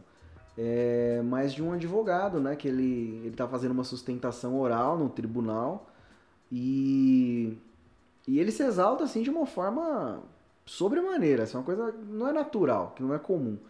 E ele começa né, a apontar os dedos. Ó, você, desembargador fulano de tal, é, esse julgamento aqui tá comprado. né? É, isso, aqui tá, isso aqui é um teatro. A gente, ó, pagamos tanto aqui para não sei o quê. Meu... Então, assim, ele faz acusações seríssimas. O, o, juiz, né, o desembargador ali finge que, né, como assim? Se acalme. né? Suspende ali a sessão e cada um segue, não sei o desfecho, né, qual foi o desfecho disso. Mas é, sempre surge, né, essas coisas na mídia. É, e quando surge é esse escândalo terrível, é claro, né? Sempre tem é, abafam aqui, abafam ali, não, isso aqui vamos apurar melhor, é, vamos fazer isso aqui de uma coisa, vamos deixar mais claro isso daqui, vamos fazer assim. Aí se criam novos procedimentos e tudo mais. É, mas com certeza, nós estamos no Brasil. Né? No Brasil é, é onde, onde a corrupção ainda é presente e a corrupção é presente por causa de um problema que nós temos aqui no Brasil, que é a burocracia. Tudo é burocrático. Então, se você vai tirar uma habilitação, tem que ter, é, tem, ó, tem você tem que fazer um CFC. No CFC você tem que bater o, o, o dedo, né? E aí não, mas você agora tem que ter simulador. E aí, não, mas o simulador eu não posso fazer porque eu estou trabalhando. Não, não, mas a gente dá um jeito aqui, a gente faz é, é, de algum jeito aqui, você não precisa é, é, fazer nada demais, não. A gente segue aqui e você não precisa fazer nada. Então, assim, por existir burocracia, existem os facilitadores. Então, as pessoas que chegam em você e falam assim: ó, ô, ô Isaac, você quer, você quer fazer, quer, quer ter sua habilitação em menos tempo? É o seguinte, cara, eu faço um jeito aqui que a gente finge que você fez, sei lá, 50 aulas de simulador aqui no dia, sendo que você nem foi lá. Né? Então, assim, a corrupção é presente no Brasil, então com certeza existe sim. Na, na advocacia, no judiciário, no legislativo, no executivo e em todo lugar. A corrupção é tá enraigada na gente. Bio, é interessante isso que você falou. Então, para você, é, a corrupção no Brasil se dá perante a, a, a burocracia? Tem muita Não burocracia. só, mas um dos, uma das principais causas, a burocracia. Vai abrir uma empresa, vai divorciar hoje. Se você quer se divorciar, né, é, você vai no cartório, você pode fazer isso é, administrativamente, no cartório. Você não precisa ir perante o juiz no poder judiciário. Mas, obrigatoriamente, você tem que ter um advogado presente. Um advogado para ler um documento. Um documento que está escrito em português. Né? Você é alfabetizado, você sabe ler. Então, assim, tá escrito lá, as partes desejam se, se divorciar. É, embaixo, sim, né? E aí, todos assinam, tem que ter um advogado para dizer isso. Então existem burocracias, são lobbies, né? Então os advogados. É claro, né? Eu, eu não acho errado, mas não vou reclamar porque para alguém se divorciar hoje vai ter que me contratar. né? e, é, e é aí que eu ganho dinheiro. Mas tem muita coisa, cara. Tanto é que, ó, a, a, o que acontecia muito no passado era, por exemplo, uma criança nascia é, e o pai e a mãe da criança não registrava, pegava aquela criança e dava para uma outra, para uma terceira pessoa. Né? E essa pessoa ia e registrava como se fosse dela. E como se chama esse tipo de adoção no Brasil? Adoção à brasileira. Então assim. Sério? Sério, cara. Então, assim, é, a corrupção faz parte, cara. E não só do Brasil. Faz parte da, da, da, da nossa humanidade, da, da do, do nosso ser. Só que no Brasil isso é muito mais aflorado nós descumprimos regras, nós descumprimos obrigações, nós des... ó, pra você ter ideia, uma vez eu estava na virada do ano na Alemanha. Passei, a... eu tava em Berlim e beleza, virei o ano, tava lá no, no, no, no, no local lá onde a gente tava passando o ano tal. Terminou padrão, cada um vai para sua, pra sua casa, pro seu hotel. E eu tava numa rua, falei, caramba, meu. Olhei para um lado, não tinha, rua, não tinha carro nenhum. Olhei, até porque eles, eles fecham tudo por causa de terrorismo e tal. Eles têm, têm esse receio bem forte de terrorismo. Fechado de um lado, fechado de outro. E a faixa de pedestre, todo mundo parado. Aí eu olhei para um lado, eu olhei para o outro e falei, mano, mas não tá vindo o carro. Por que, que eles estão parados aqui? Né? E, e, e, o bonequinho lá vermelho, pra não, ó, não passe. Aí a Amanda e eu passamos a faixa, sozinhos. Passamos sozinhos ali na faixa, todo mundo parado. Na outra, na outra rua, de novo, todo mundo, mas assim, não eram duas pessoas paradas, era 70 pessoas paradas na faixa. E não tinha ninguém, caramba, é só passar, não tem carro, não, tem, não vai ter acidente. Porém lá, É, é- é culturalmente, eles respeitam a- a- as regras de trânsito, as regras de. Até porque as regras de trânsito se aplicam também ao- aos pedestres, né? Por exemplo, aqui no Brasil, né, quando fica vermelho, o que, que você faz? Quando, quando você, começa, você começa a atravessar a faixa de pedestre, tá no verde e fica vermelho, o que, que você faz? Corro, Corre. Por quê? porque senão passo por Porque senão passam por cima, mas qual que é o certo? O cara só pode acelerar e sair após você estar na calçada. Ele tem que zelar por sua segurança. Ele faz isso? Não. Não. Não, ele acelera. Inclusive quando ele vê, né, que tá vermelho, ele dá aquela Então assim, é um absurdo, cara. Então Verdade. tudo a, a- a gente a, a gente é, burla a legislação, a gente faz coisa errada e a gente acha sempre uma justificativa. Então, basicamente, eu tô criticando o governo corrupto assistindo a programação na TV pirata da Sky. Entendeu? Então, assim, é, é, é ridículo. A gente segue de uma forma altamente ridícula. Né? É, a gente faz tudo errado, são pequenas corrupções que a gente aceita. É, e detalhe, né? Eu tô, a, a, a TV pirata da Sky só tá ligada porque tem gato na, na, na luz. Sim. Né? Então, assim, a gente tem gato na luz, tem gato net, tem gato tudo, né? Então, a corrupção é, é, é bem forte aqui. Bem forte. É, você falou dessa questão né, da burocracia, e aí eu me lembro que, acho que foi ano passado, meu pai veio falar comigo, e pra, pra quem não conhece, meu pai, ele é, ele é analfabeto, né, ele tá voltando pra escola agora, então ele tá aprendendo a escrever o nome dele completo, enfim, é, é até engraçado às vezes, porque parece que invertou os papéis, né. Aham. Ele chega às vezes, ô, me ajuda nessa lição aqui. Mas ano passado o pai chegou e falou assim, é, eu queria conversar com você, tirar uma dúvida. Eu falei, fala aí, pai. Ele falou, é, veio um cara lá no trabalho pra mim e falou assim que eu consigo tirar uma habilitação, porque meu pai tem muita vontade de dirigir, ter um carro, né, e tudo mais. E ele falou assim, é, eu, chegou um cara do trabalho pra mim e falou assim que eu consigo uma habilitação por mil e quase dois mil reais. Uhum. E aí só pagar um determinado cara lá, dou, dou as minhas informações e depois, acho que em três meses, se não me engano, Uhum. não lembro. Chega e aí ele falou assim, e aí, é quente? Posso ir sem, sem medo? Eu falei, pai, ah, primeiro porque tá errado, Aham. né? Ele é o mais filho, até eu aprender a ler tudo, até eu fazer as provas, até... Eu falo, pô, três meses eu, eu pego e falo, pai, eu não te acon- aconselho, Uhum. né? É, pode ser que exista um esquema, né? Porque Sim. é, quando eu tirei a minha, eu tirei tudo legalizado, então eu não sei como funciona esse esquema. Então eu, por mim, eu falo pra você, não, não, não aceite, Uhum. né? Mas aí depois você para pensar, você se coloca no lugar da pessoa. Cara, Sim. eu como cristão não aceitaria, mas aí você se coloca É tentador, mano. numa pessoa que Não, não... é tentador, é até porque tentador, assim, né? é o sonho que eu quero realizar de ter o carro e dirigir. é, e eu vou pagar só dois mil.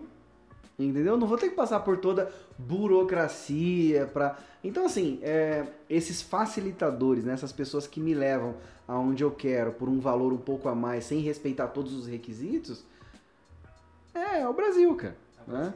A gente, infelizmente, infelizmente, claro, né, não, não são todas as pessoas, né, mas existe uma parcela que, infelizmente, infelizmente, é, segue o caminho de forma inadequada, né? Mano, é uma coisa que eu tenho que falar com, com, que do Abinadab que é muito legal. O Abinadab ele é um cara excelente em conselho, meu. E, eu- e ele Isso é trabalha, verdade. ele trabalha muito com os pequenos. Isso, quando eu entrei na igreja, foi muito importante, porque Uhum. eu lembro que quando o Marcos provavelmente já passou por isso, não sei. Quando a gente é novo convertido, a gente é meio alucinadão, a gente é meio tipo, ah, vou trabalhar pra obra. Sim. E fica nisso, eu fiquei nessa de tipo, ah, não preciso trabalhar. Eu falei, eu lembro até, eu cheguei pra mim e falei, Binho, se eu trabalhar, é, eu vou parar de. Eu vou estar pecando contra o Senhor, porque eu vou estar dando meu tempo pros homens. Aí o Binho veio com a frase icônica que eu levo até hoje.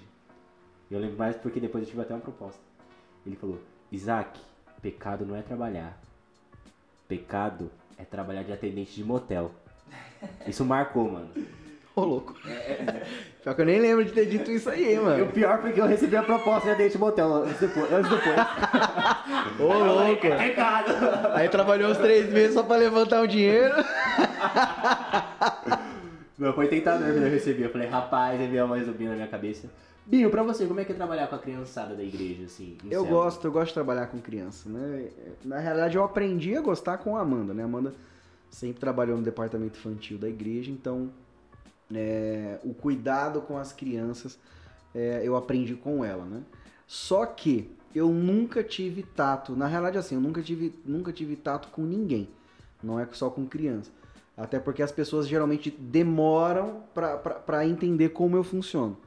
Né? Então, a, a, a zoeira, é, a, talvez a repreensão um pouco exagerada. Né? Então, por exemplo, tem regras lá em casa que, assim, se eu fosse uma criança, eu até, ah, mano, cala a boca, tio. Pelo amor de Deus, velho. Por exemplo, mascar chiclete, cara. Eu odeio chiclete. Então não entra chiclete na minha casa. E se estiver mascando, eu não faço nem jogar no banheiro da minha casa. Porque assim, eu odeio chiclete em qualquer lugar. Então se eu ver um chiclete na, na minha lixeira, aquilo vai me dar um nojo terrível. Mas assim, nojo mesmo, cara. Nojo assim de, de, de sentir asco, de, de ter ânsia, né? Então eu falo assim, ó, você vai descer, você vai lá na rua e vai cuspir esse chiclete na rua.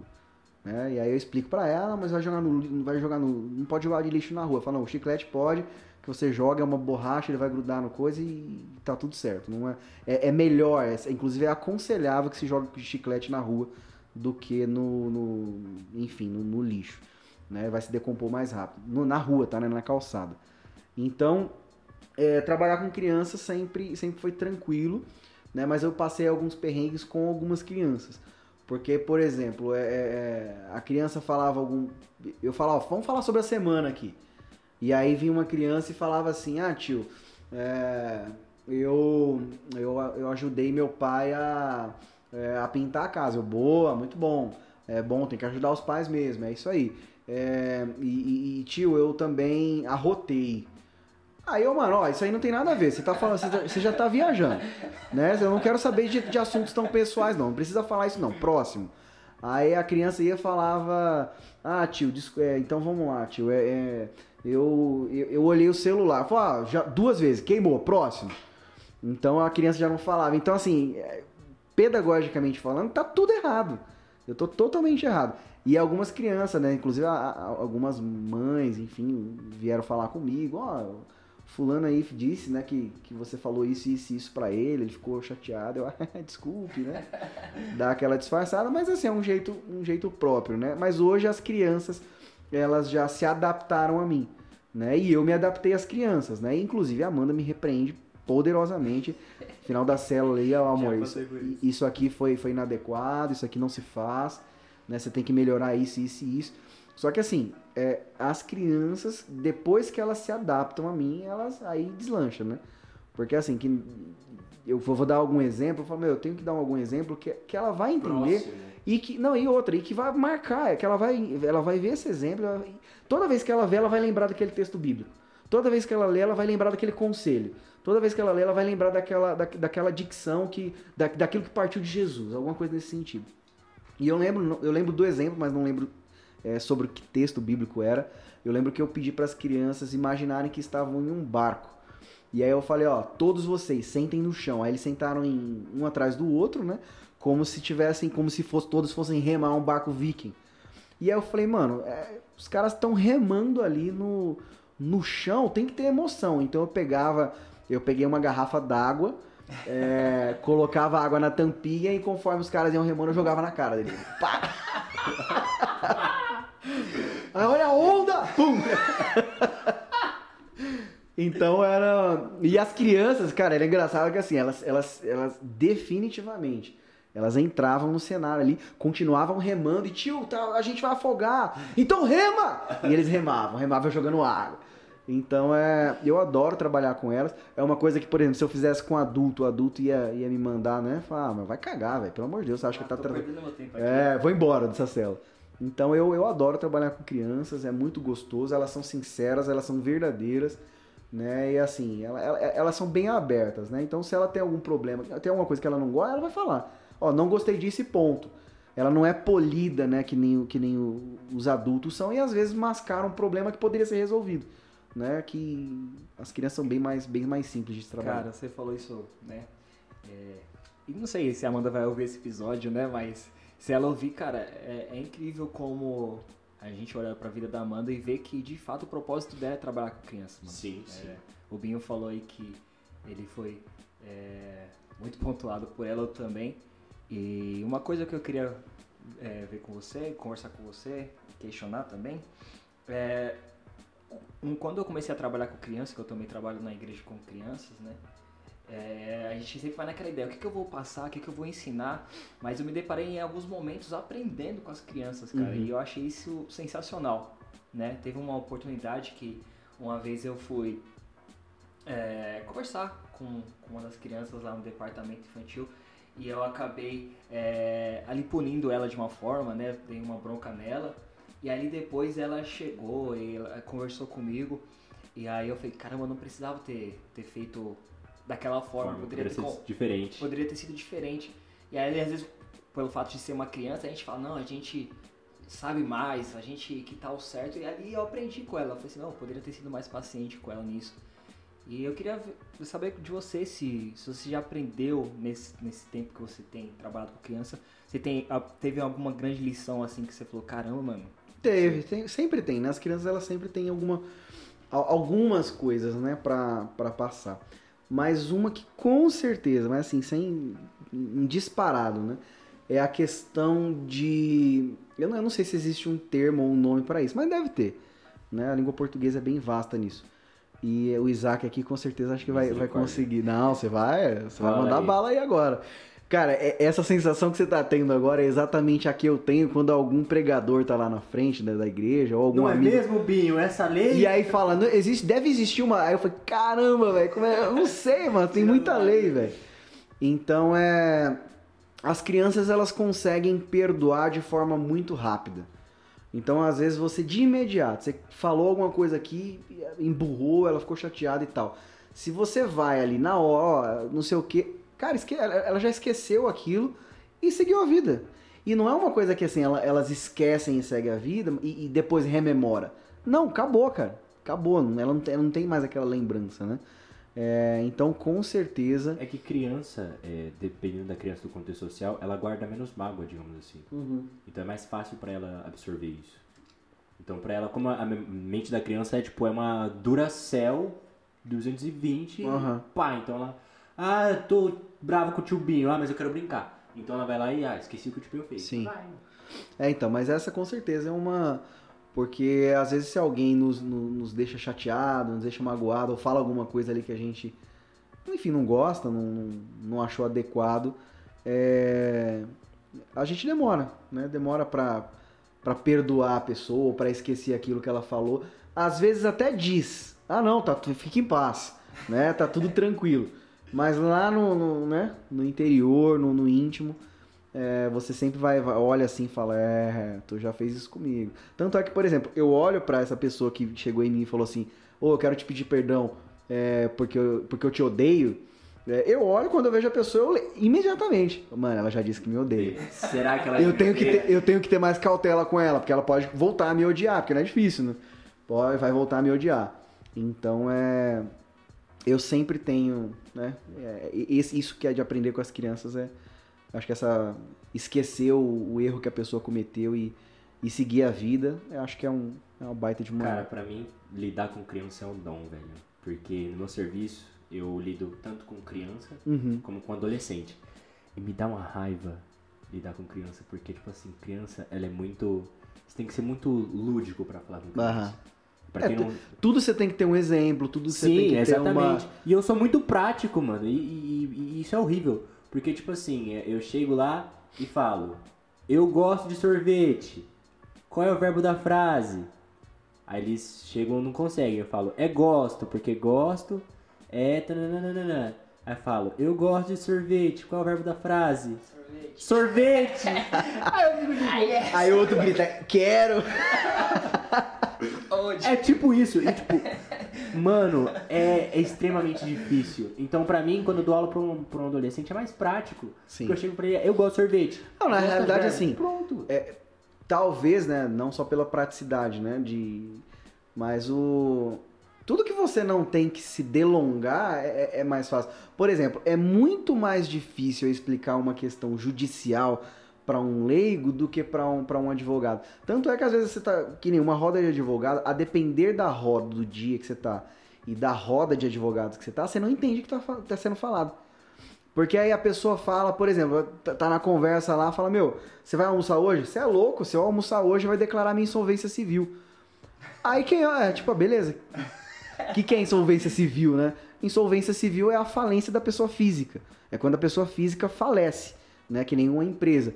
Então, a depender do contexto que você tá, tá conversando, os advogados estão rachando o bico lá e você tá assim, né? Mano, o que esses caras estão falando, velho? Aí você acaba rindo da risada de alguém e tal, tenta disfarçar. Mas é, é talvez com com criança seja mais difícil pelo fato de você ter que se repetir, de que você ter que inovar, ter que mostrar, dar um exemplo, explicar como funciona. Ou seja, uma coisa que é simples, você leva muito mais tempo para explicar para uma criança. Né? Você Isso é- custou pra aprender isso? Hã? Você custou pra aprender isso? Tipo... Ah, custei, né?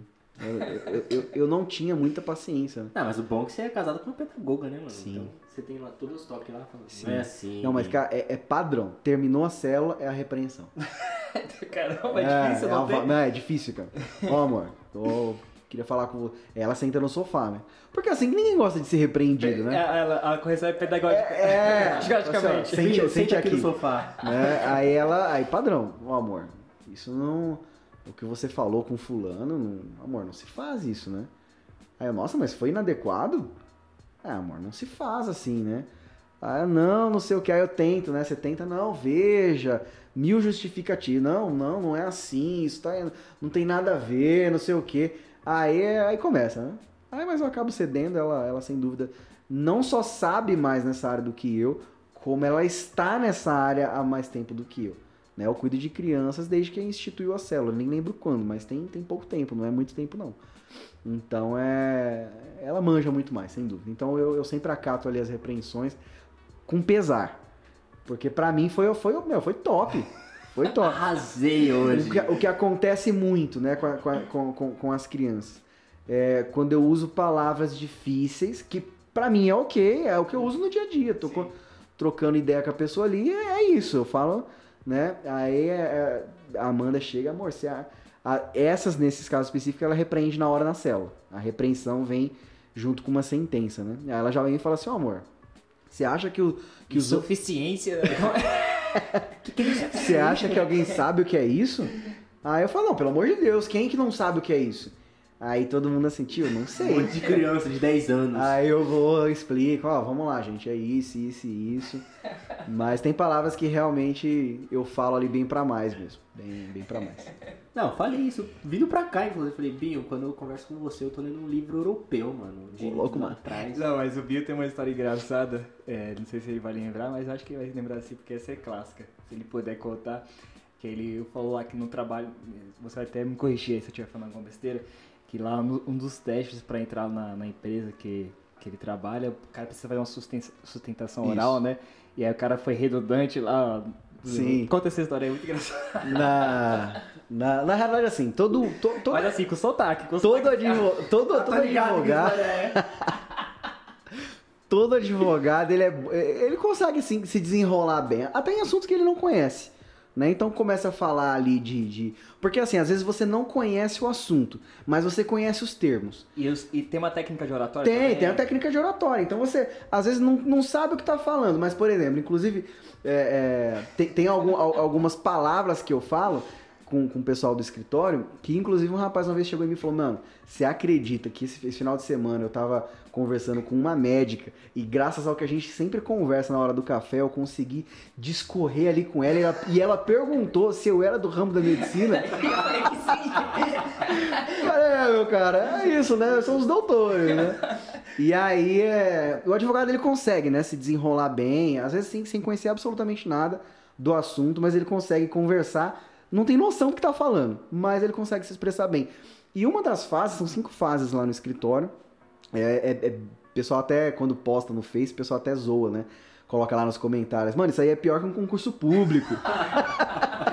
Porque realmente é, é bem, bem, bem complexo. E a última fase é uma sustentação oral. Né? Eles te dão um problema, você discorre uma peça, você escreve ali uma peça processual e você vai fazer a sustentação oral. E você tem 15 minutos pra falar. Só que assim, você tem 15. Imagina, um cara de 23 anos, acabou de, de sair da faculdade, acabou de passar na OAB, não sabe nada, nunca fez sustentação oral, nunca foi no tribunal pra ver como que é uma sustentação. O cara tem que fazer. E aí ele fala, meu, não vou, vou fazer a sustentação aqui. Aí você acha que vai ser só pro, pro seu pro chefe, né? Pro, pro dono do escritório. Tem esse detalhe. Vem a banca inteira. Cê é louco. Então fica ali 15, 18, 20 advogados. E assim, advogados que, se, que vai te inquirir no final. Porque depois de você sustentar, você vai ser questionado sobre o que você falou. E aí começa. Aí teve um advogado lá que na hora de fazer a sustentação oral, você tem 15 minutos, cara. Só que você consegue falar do problema em dois minutos. E se você tá nervoso, em um minuto, cara, você falou tudo, você esgotou, você não tem mais nada pra falar.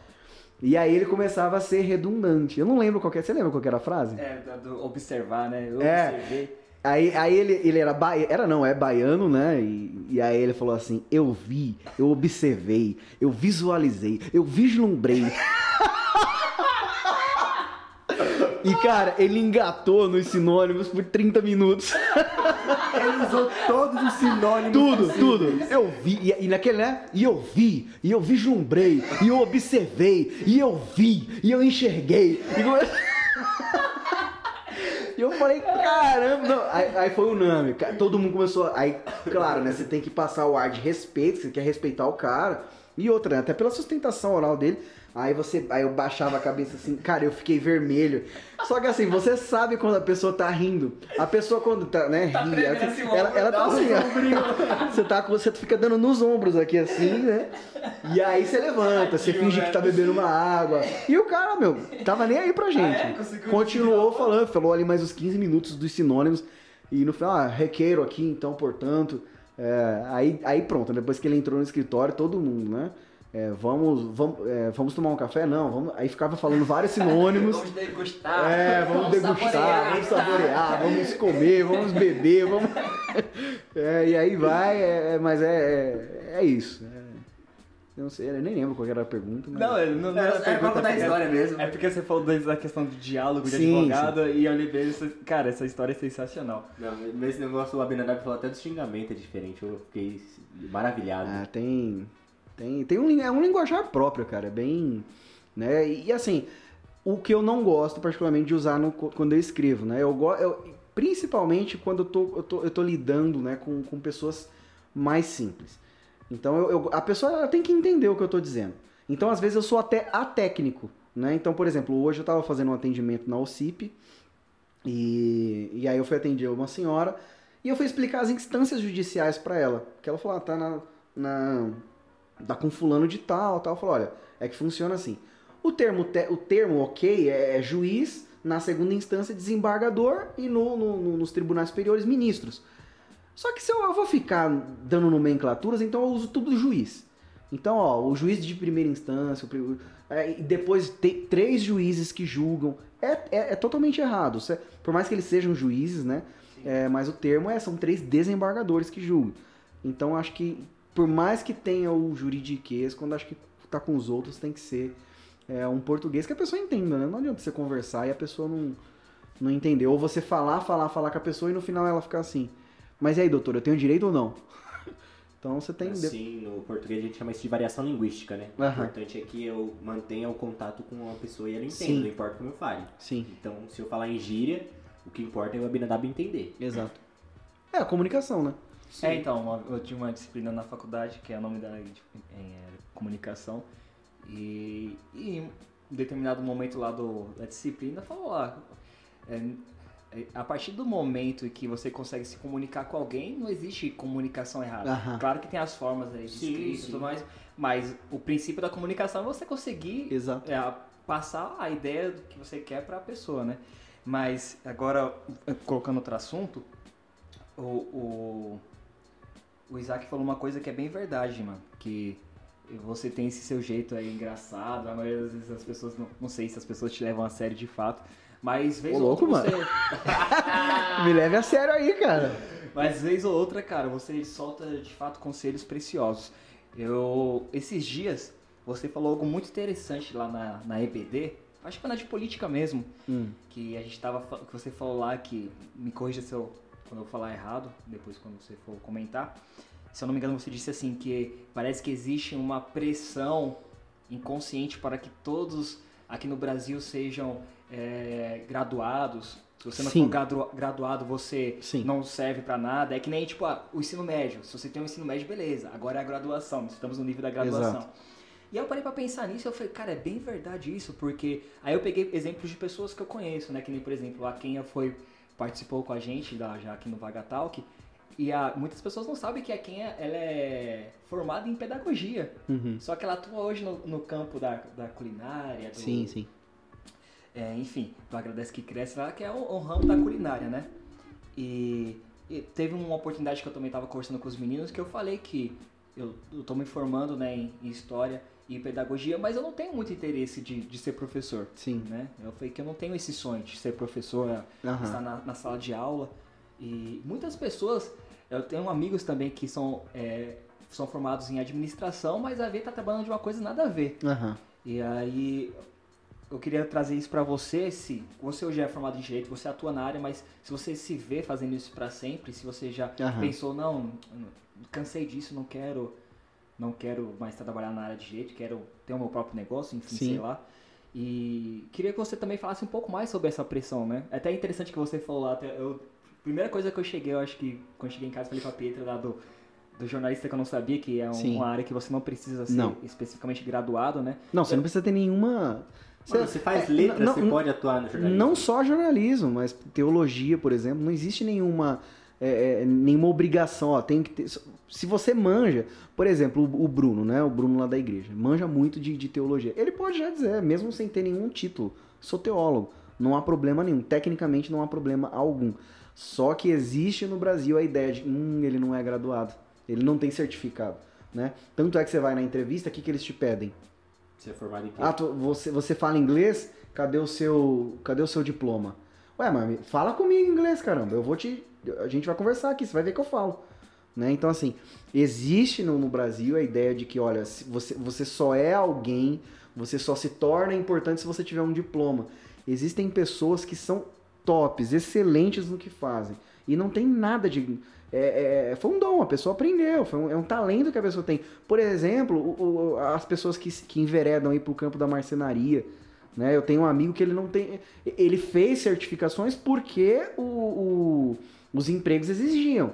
Né? A ideia de que ó, o cara tem que, ser, tem que ter o certificado. Mas ele, ele ó, eu, eu tô, eu tô indo lá para obter o diploma, mas eu já sei fazer. Né? Então o marceneiro que consegue, meu, que constrói, faz coisa.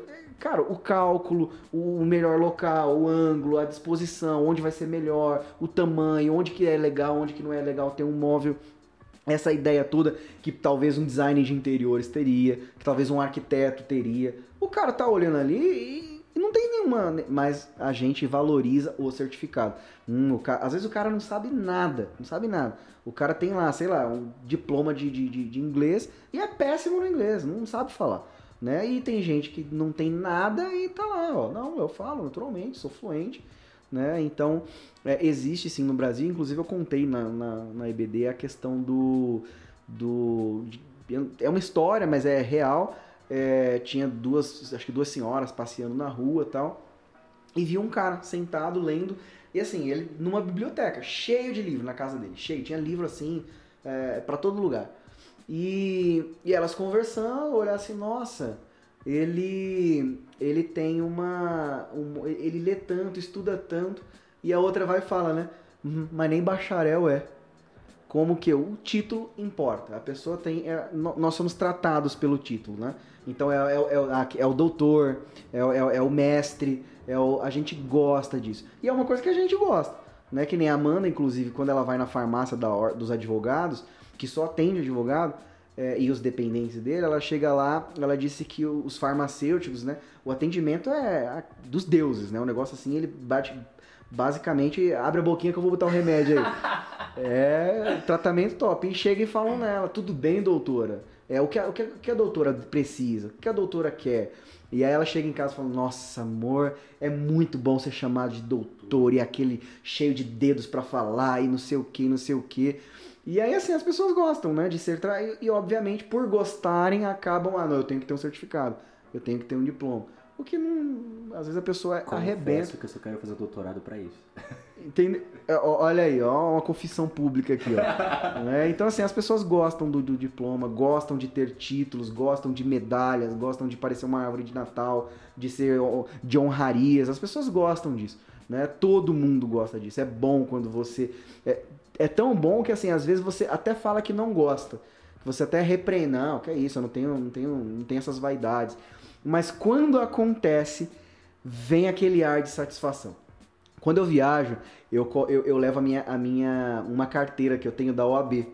Né? E tem, o- tem o brasão da República. O negócio é, é- parece que eu sou um ministro de Estado, sabe? Um chefe de Estado maior. Um negócio assim, animal. Um negócio que, que você olha e fala, meu Deus, esse cara, carteira preta, bonitona. O E- e eu só uso para viagens, eu não uso no, no Brasil. A minha carteira é simples, simplesinha. E uso só para viagem, porque eu gosto dela porque ela é uma carteira grande. Eu consigo colocar o passaporte nela, de tão grande que é. E aí, quando eu tiro as roupas para passar na, na, na- na imigração, na, na, na- na- é ali, mas no, no- nos setores para ver se tem drogas, essas coisas. Os policiais ali, né? Eu quando eu tiro a minha blusa, eu boto a minha blusa e boto a minha carteira em cima.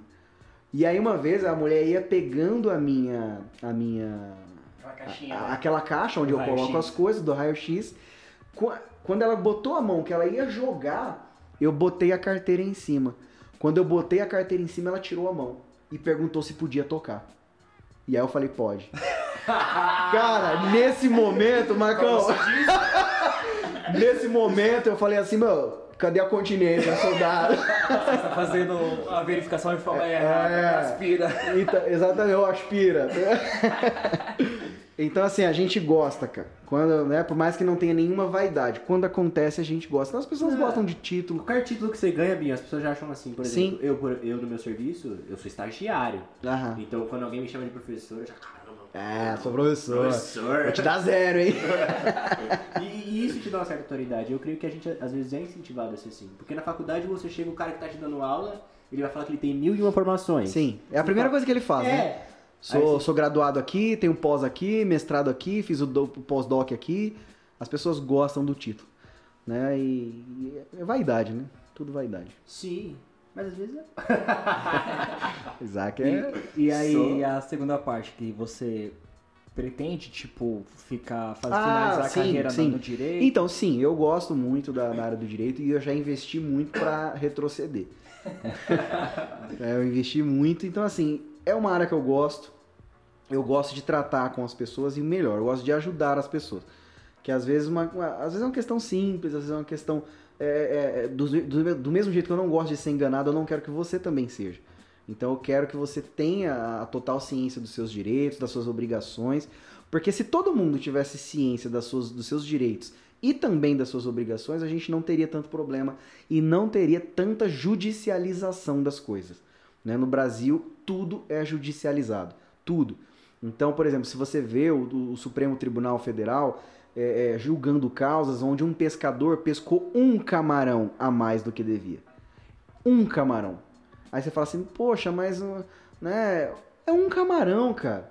Beleza, se ele tivesse pescado 10 toneladas a mais, uma tonelada a mais, que aí sim atingi- atingiria, né, talvez ali a, a extinção, chegaria em nível. Beleza, agora foi um camarão e isso está sendo judicializado. Então a gente tem esse, essa ideia da judicialização. Se a pessoa conhecesse seus direitos e também suas obrigações, com certeza isso não seria judicializado. Ah, meu, foi uma, relaxa, né? Vamos, vamos bola para frente, não faz mais isso. Coisas que poderiam ser resolvidas administrativamente. Ó, vou, faz o seguinte, ó, devolve isso daí, faz não sei o quê, pune ali uma questão mais simples, mas tudo no Brasil é judicializado. Então eu gosto da área, pretendo sim continuar, é, mas não só fazer isso pro resto da vida. Inclusive, não, não, não tenho é, total desistência quanto à área da aviação, mas seria para passeio e não para trabalho. Então eu, sei lá, alu- alugar um avião no final de semana, fazer alguma coisa e, né, que também não é é, é caro, mas é, é ok para você curtir num final de semana uma vez no ano, é ok.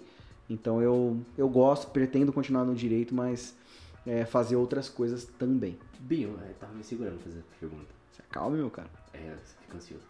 É, você não tem medo de se tornar tipo um russomano da vida com esse negócio de saber das coisas? Como assim? um- Porque, tipo, eu sei que você é muito. Você deu muita informação. Por exemplo, você fala, ah, pra fazer isso tem que fazer tal coisa. Tipo, Sim, eu lembro que você falou da questão dos preços uma vez, da- das prateleiras. sim. E, tipo, se tiver sem preço, você pode levar pelo. Então, mas é, aí que entra, por exemplo, uma outra coisa que nos falta, que é o bom senso. Que nem, por exemplo, às vezes eu, eu olho lá na prateleira, tá errado. Tá errado o preço. Eu poderia receber um desconto considerável, considerando o erro dos caras.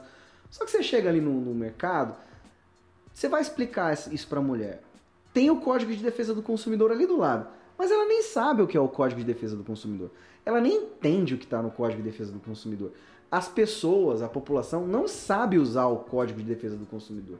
Então, assim, eu vou chegar lá, criar aquela indisposição, aquela fila, por causa de dois reais.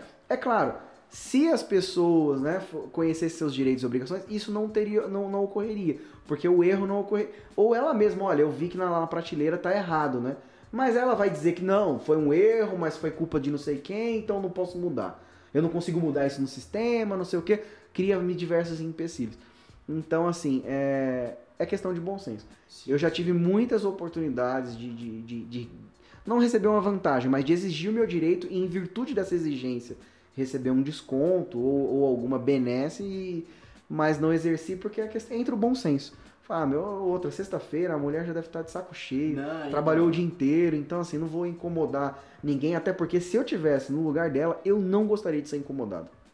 Não, porque às vezes a gente tem medo de falar porque a gente vai tomar o tempo da pessoa, né? Sim. Eu e a Doniera, por exemplo, semana retrasada, a gente foi na numa loja de construção uhum. e a gente comprou um negócio que tava por. Tava escrito oferta R$ 9,90. Tá. Lugar cheio, pá, pegamos fila, tempo de Covid. Fomos passar no caixa. E tipo, tava escrito negócio, oferta. A gente passou no caixa, o bagulho bateu 72 reais. Eita, Eita bicho. 72 reais. Aí tipo assim, eu falei, mano, não avisa a moça. É, nesse caso, Aí eu, falei, eu com certeza é a minha Mas às vezes eu entendo o porquê de você falar isso, porque tipo, levou tempo, mano. Tempo, porque teve. E pior que... que não perde só tempo seu. É de todo mundo. De que todo tá mundo, esperando. inclusive de quem tá na fila. Nossa. Né? Que é assim, pra você, você tá no, no, livre exercício do seu direito. Exato. Você tá coberto de razão. A pessoa que está é, atrás tá olhando para você e falando assim, miserável, eu desgraçado, pago, eu, eu pago a parte dele. tá né? Meu tempo. Exatamente. Só que se acontece com ele em seguida, ele vai reclamar. Então, assim, é, eu, muita coisa é bom senso, muita coisa é direito, muita coisa são obrigações. O problema é que nós Sempre, sempre, sempre. Pra você ter ideia, eu já tive cliente que reclamou que eu falei assim: o senhor está errado. Como eu estou errado? Eu te pago para você dizer que eu tô certo. Ah, não, mas você tá errado. Falei, inclusive, se porventura a pessoa te processar, você vai perder. E a pessoa ficar nervosa por causa disso. Por quê? As pessoas têm muitos direitos, mas não querem cumprir suas obrigações. E, e eu não, não você pode até me corrigir se eu estiver errado, que com certeza você tem mais vivência nisso.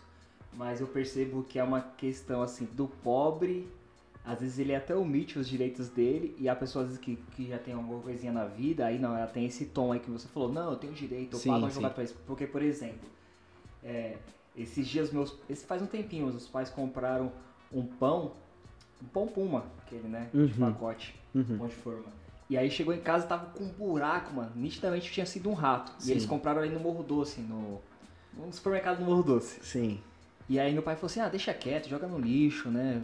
É, às vezes eles não perceberam, aí minha mãe falou assim, não, vamos, vamos atrás, sei o quê. Uhum. Aí eles vieram perguntar, né? Eu sou, eu sou o tirateima lá deles. Eles, e aí eu falei, pai, não, com certeza, né, pô, é um direito seu. Se você percebeu só em casa, mesmo assim é um direito seu. E aí eles ligaram lá no, no, supermercado e eles trouxeram aqui, mano. Pagaram um. Ou eles têm um motoboy, não sei. E o motoboy veio aqui só pra trazer um pão. Uhum. É, eu me lembro que a minha esposa, a Pietra, ela, duas empresas aí que ela saiu assim da, das empresas e as empresas não pagaram com. Não cumpriram o papel delas, né? E o direito da Pietra tem muitas coisas. E aí a Pietra ficou meio assim ainda, relutante de colocá-las na justiça, né? Uhum. Ah, sei lá, às vezes pode demorar, às vezes eu falei, não, pô, é um direito seu. Então, eu acho que o pobre está tão já acostumado a ser. A se lascar. A, a ser lesado. Né? A ser lesado que às vezes ele nem. Ele é um, omite ou ele nem deixa quieto os direitos dele e fala, não, deixa quieto, vai. Você... Que é ao contrário da pessoa que já tem algum. nem uma pessoa que tem é, um, um dinheiro para bancar um, um, advogado, mano. Uhum. Tô nem aí, velho. Você, você, me representa, dá um uhum. jeito aí, burla alguma coisa, vê um. E, e uma coisa assim, às vezes, esse é um problema as pessoas às vezes elas não reclamam, é, mas muitas, ainda mais hoje em tempos de internet, de mídia e tudo mais, é, as empresas elas sempre se disponibilizam, empresas sérias, né? Sempre se disponibilizam a te ajudar. Né? Uma, assim, eu, eu sou um assíduo reclamão. Eu reclamo de absolutamente tudo. De tudo, tudo chato. E assim, daquele, aquela reclamação que chega que você vai perder pelo menos uns 30 minutos para ler. Porque é textão. Aquele texto que no final, né? que no final você não sabe o que, o que eu li no Tava no início. começo. O que, que ele E o tá cara vai ter que ler de novo, porque é chato. Só que eu faço isso não só pra é, reclamar, eu faço pra elogiar também. E o texto do elogio é tão pior em eu- Estrutura. então eu faço aquele testaço, né? Inclusive, não raras vezes, eu mando um texto de elogio, as empresas me mandam presentes. Né? E fala assim, ó, inclusive, vamos como. Que nem o último que eu elogiei foi a Jundiá. Eu comprei um, um sorvete lá que veio muito bem recheado, bonito, vistoso, né? E aí ele, eu mandei um e-mail, meu, falando ali até da composição do sorvete, da liga neutra. O emulsificante usado foi da melhor qualidade. Verifico aqui que vocês utilizaram provavelmente um pouco a mais de liga neutra, que deu a possibilidade de derreter em menos tempo. E começava, né? Como eu já, já fiz sorvete, então me, me desmanchei ali informações, né? E aí me mandaram um presente. Infelizmente não me mandaram o sorvete, me mandaram caderno. Eu falei, pô, meu, Eu mandar caderno, mano. Eu vou comer caderno. A gente vai fazer o seu dia mais gostoso aqui. É. Tá. Seu dia mais gostoso. É. Não, aí veio um caderno, um bloquinho de notas, veio uma revista do não sei quantos anos da empresa, com fotos da empresa. Eu falei, caramba, mano, você quer vir um sorvete? E, e aí eles falaram, inclusive nós vamos mandar aqui, vamos disparar o seu e-mail para todo o departamento de marketing, porque eu achei muito vistoso. Eu olhei e falei, meu, eu quero comprar. Então, ó, vamos disparar aqui pro departamento de marketing e reclamação também. E não só reclamação, dúvidas. Esses dias eu mandei, o último que eu mandei, assim, na semana passada foi pra, pra Nestlé, pra Nescau. E eu notei que assim, o Nescau que vem no pote, no, no saco grande, né? Aquele saco que você vai Sim. preenchendo, ele é mais claro que o que vem na lata. Porque o que acontece? Eu compro duas latas e vou, e vou preencher. Aí eu preenchi no vidro, eu vi que o da lata era, era bem escuro. E o outro era clarinho. Eu, mano, tem coisa errada aqui. Ou, ou vem menos, né? Eles colocam mais açúcares e menos chocolate ali. E eu falei, meu, eu vou mandar uma reclamação. Aí eu fiz um textão, cara. Assim, até, até eu fiquei de saco cheio de ler, sabe? Aquele texto chato. O que eu tô escrevendo? Ah, mano. O que eu tô é- fazendo é, nas últimas linhas, né? o cacau utilizar, sabe? Eu falei, caramba, eu tô falando aqui. E aí eles me respondem, mano, extremamente solícitos. Não, vamos fazer o seguinte, me manda aí qual é o lote, me manda qual que é o, o, o produto que nós vamos, né? Vamos é, Analisar. analisar, vamos fazer todas as, as perícias necessárias, mas já adianto que provavelmente isso foi em virtude do armazenamento e não do problema do produto. Então, às vezes, se fica exposto muito tempo, ou se fica guardado muito tempo em, em tais e tais condições, pode causar uma diferença na cor, mas nos mande que imediatamente a gente vai repor, pedimos desculpas. Então, assim, as empresas elas são solistas, elas estão dispostas. Agora, claro, se você manda um e-mail, né, desculpa da palavra, não é o seu pedaço de merda, aqui que você não sei o quê. Aí o retorno Não, mas se você manda um e-mail ok, cara, olha, é, comprei o produto, é, de tal lote, aconteceu isso, e explica direitinho, eles sempre, absolutamente sempre, vão te atender e resolver o seu problema. A maioria das empresas, não todas. né? É isso aí. Isso aí, Pinho. Vamos encerrar por aqui. Ô, louco, já, mano? Vamos falar Passa- mais aí, passa Uma cara. hora e meia, uma hora e meia de conversa, cara. Acredita? Caramba, bicho. É. Vamos fazer os Natan hoje? É, é. Eu ia falar isso agora. O Natan tem uma pergunta que é... Qual que é? Faz aí, como costuma ser o tempo? É três horas? Como que é? Uma Ah, hora? Uma hora e meia. É o limite. Uma hora e quarenta, por aí. Mas o Natan, ele, ele costuma fazer uma pergunta para todos os convidados, aí como ele não tá aqui hoje, eu vou fazer a vez dele. Tá. Que ele fala o seguinte... Algum... Antes de ouvir, alguém já se opôs a responder ou não? Não, até agora não. É, é uma pergunta normal, mano. Não é tipo você matou alguém. É. Já. É, ele fala o seguinte... De amor. Eu vou, eu vou tentar fazer exatamente como ele faz. Bion, se esse vídeo, o que vai acontecer, chegar a um milhão de pessoas, mais de um milhão de pessoas, qual é a mensagem que você gostaria de deixar para essa um milhão e para esses um milhão de ouvintes que estão te ouvindo agora? Caraca, mano, essa é. Essa é zica. Agradeço ao Natan, mano. Todo o podcast. Caramba. Olha, cara, o, a minha. A minha. a o meu primeiro impulso, né? Enquanto eu ouvi a pergunta. a- a resposta é padrão. Eu ia dar uma. Eu ia entregar a boa nova, né? Por, por ser cristão e por pelos princípios cristãos, pela minha vida cristã, ela ser mais importante do que a, o, o, meu emprego, mais importante do que o meu salário, mais importante da minha viagem, mais importante dos meus sonhos de ser piloto ou qualquer outra coisa, é, ou qualquer outra coisa. Cristo está acima de todas as coisas. Então, sem dúvida, a, seria a mensagem de que você tem que se converter a Cristo, que você tem que, que ouvir as boas novas e que Jesus é o Senhor. Né, seria com certeza uma mensagem nesse sentido. Né? É, eu, eu não sei se, se era isso. Não, mano. Foi uma resposta? Você quer falar mais? Não, era. É isso? Eu tenho que discorrer a mensagem? É, tipo, ó, é, você tem que dar essa mensagem? Não, não. Ou é, é no mundo hipotético? O que, que você É, falaria? não, eu falaria isso. É, é seu tempo, cara, seu jeito, como a vida funciona. Entendi. Não, mas aí ia, ia ser isso, né? Ia ser dizer o quanto Cristo é. Ele pode transformar a vida das pessoas, pode modificar ela, pode tirar as pessoas de um lamaçal de erros, pecados, enganos e mentiras e, tra e trazê-las para maravilhosa luz. Né? Então o Evangelho é, é, maravilhoso, ele transformou a minha vida e eu tenho absoluta né, certeza, é como se tivesse uma certeza relativa, né? É, mas eu tenho, eu tenho absoluta certeza. Né? Redundante, ser altamente redu- Sim. É, Cristo não mudou só a minha, né? ele mudou a vida de muita gente, inclusive de 100% das pessoas que estão nessa sala. Então, é, é um número muito bom. E uma coisa que eu sempre falo quando eu, quando eu vou conversar com, com, com um ímpio, eu pergunto pra ele. Eu falo, cara, se você tivesse. Se você fosse fazer uma coisa e tivesse 1% de chance dessa coisa dar muito errado e isso destruir eternamente a sua vida, você faria? A pessoa sempre responde, padrão, né? Instinto de sobrevivência, jamais, não faria. Eu falava assim, ó, é, o cristianismo existe 50% de chance. É padrão. Toda verdade, né? É verdade. Toda verdade ela existe É uma moeda dos 50%. dois lados, né? ela tem 50% de chance de, de estar certa e existe 50% de chance de estar errada. Se o evangelho for uma mentira, sucesso, cara. Você escapou e segue a vida. O problema é, e se ele for uma verdade? Então, assim, eu não tenho mais 1% de chance. Eu tenho 50% de chance. Então, se em 1% de chance eu não me arrisco, por que eu vou me arriscar com 50% de chance? Então, assim, é muito prudente. É saudável que você procure conhecer é, a Jesus como Senhor e Cristo. Então, é, seria mais, basicamente isso que eu. Top, Eu diria. Sensacional. Boa. Aproveitando aí, Binho, uma coisa que eu sempre pergunto, mas é estranho perguntar pra você, que você não é muito ativo. Mas divulga aí Ô, suas, louco, mano. suas redes passivo. sociais. Ah, não, eu sou realmente. Eu, minha... Na realidade, olha só, é, eu tenho mais tempo, Paulo? Eu gosto de falar, cara. Eu tenho falar, Posso? Pode falar à vontade, mano. É, eu, quando, eu, eu sempre tive resistências às redes sociais, né? Então eu tenho o Face, que é Abinadab Castro, clicou lá, vai achar.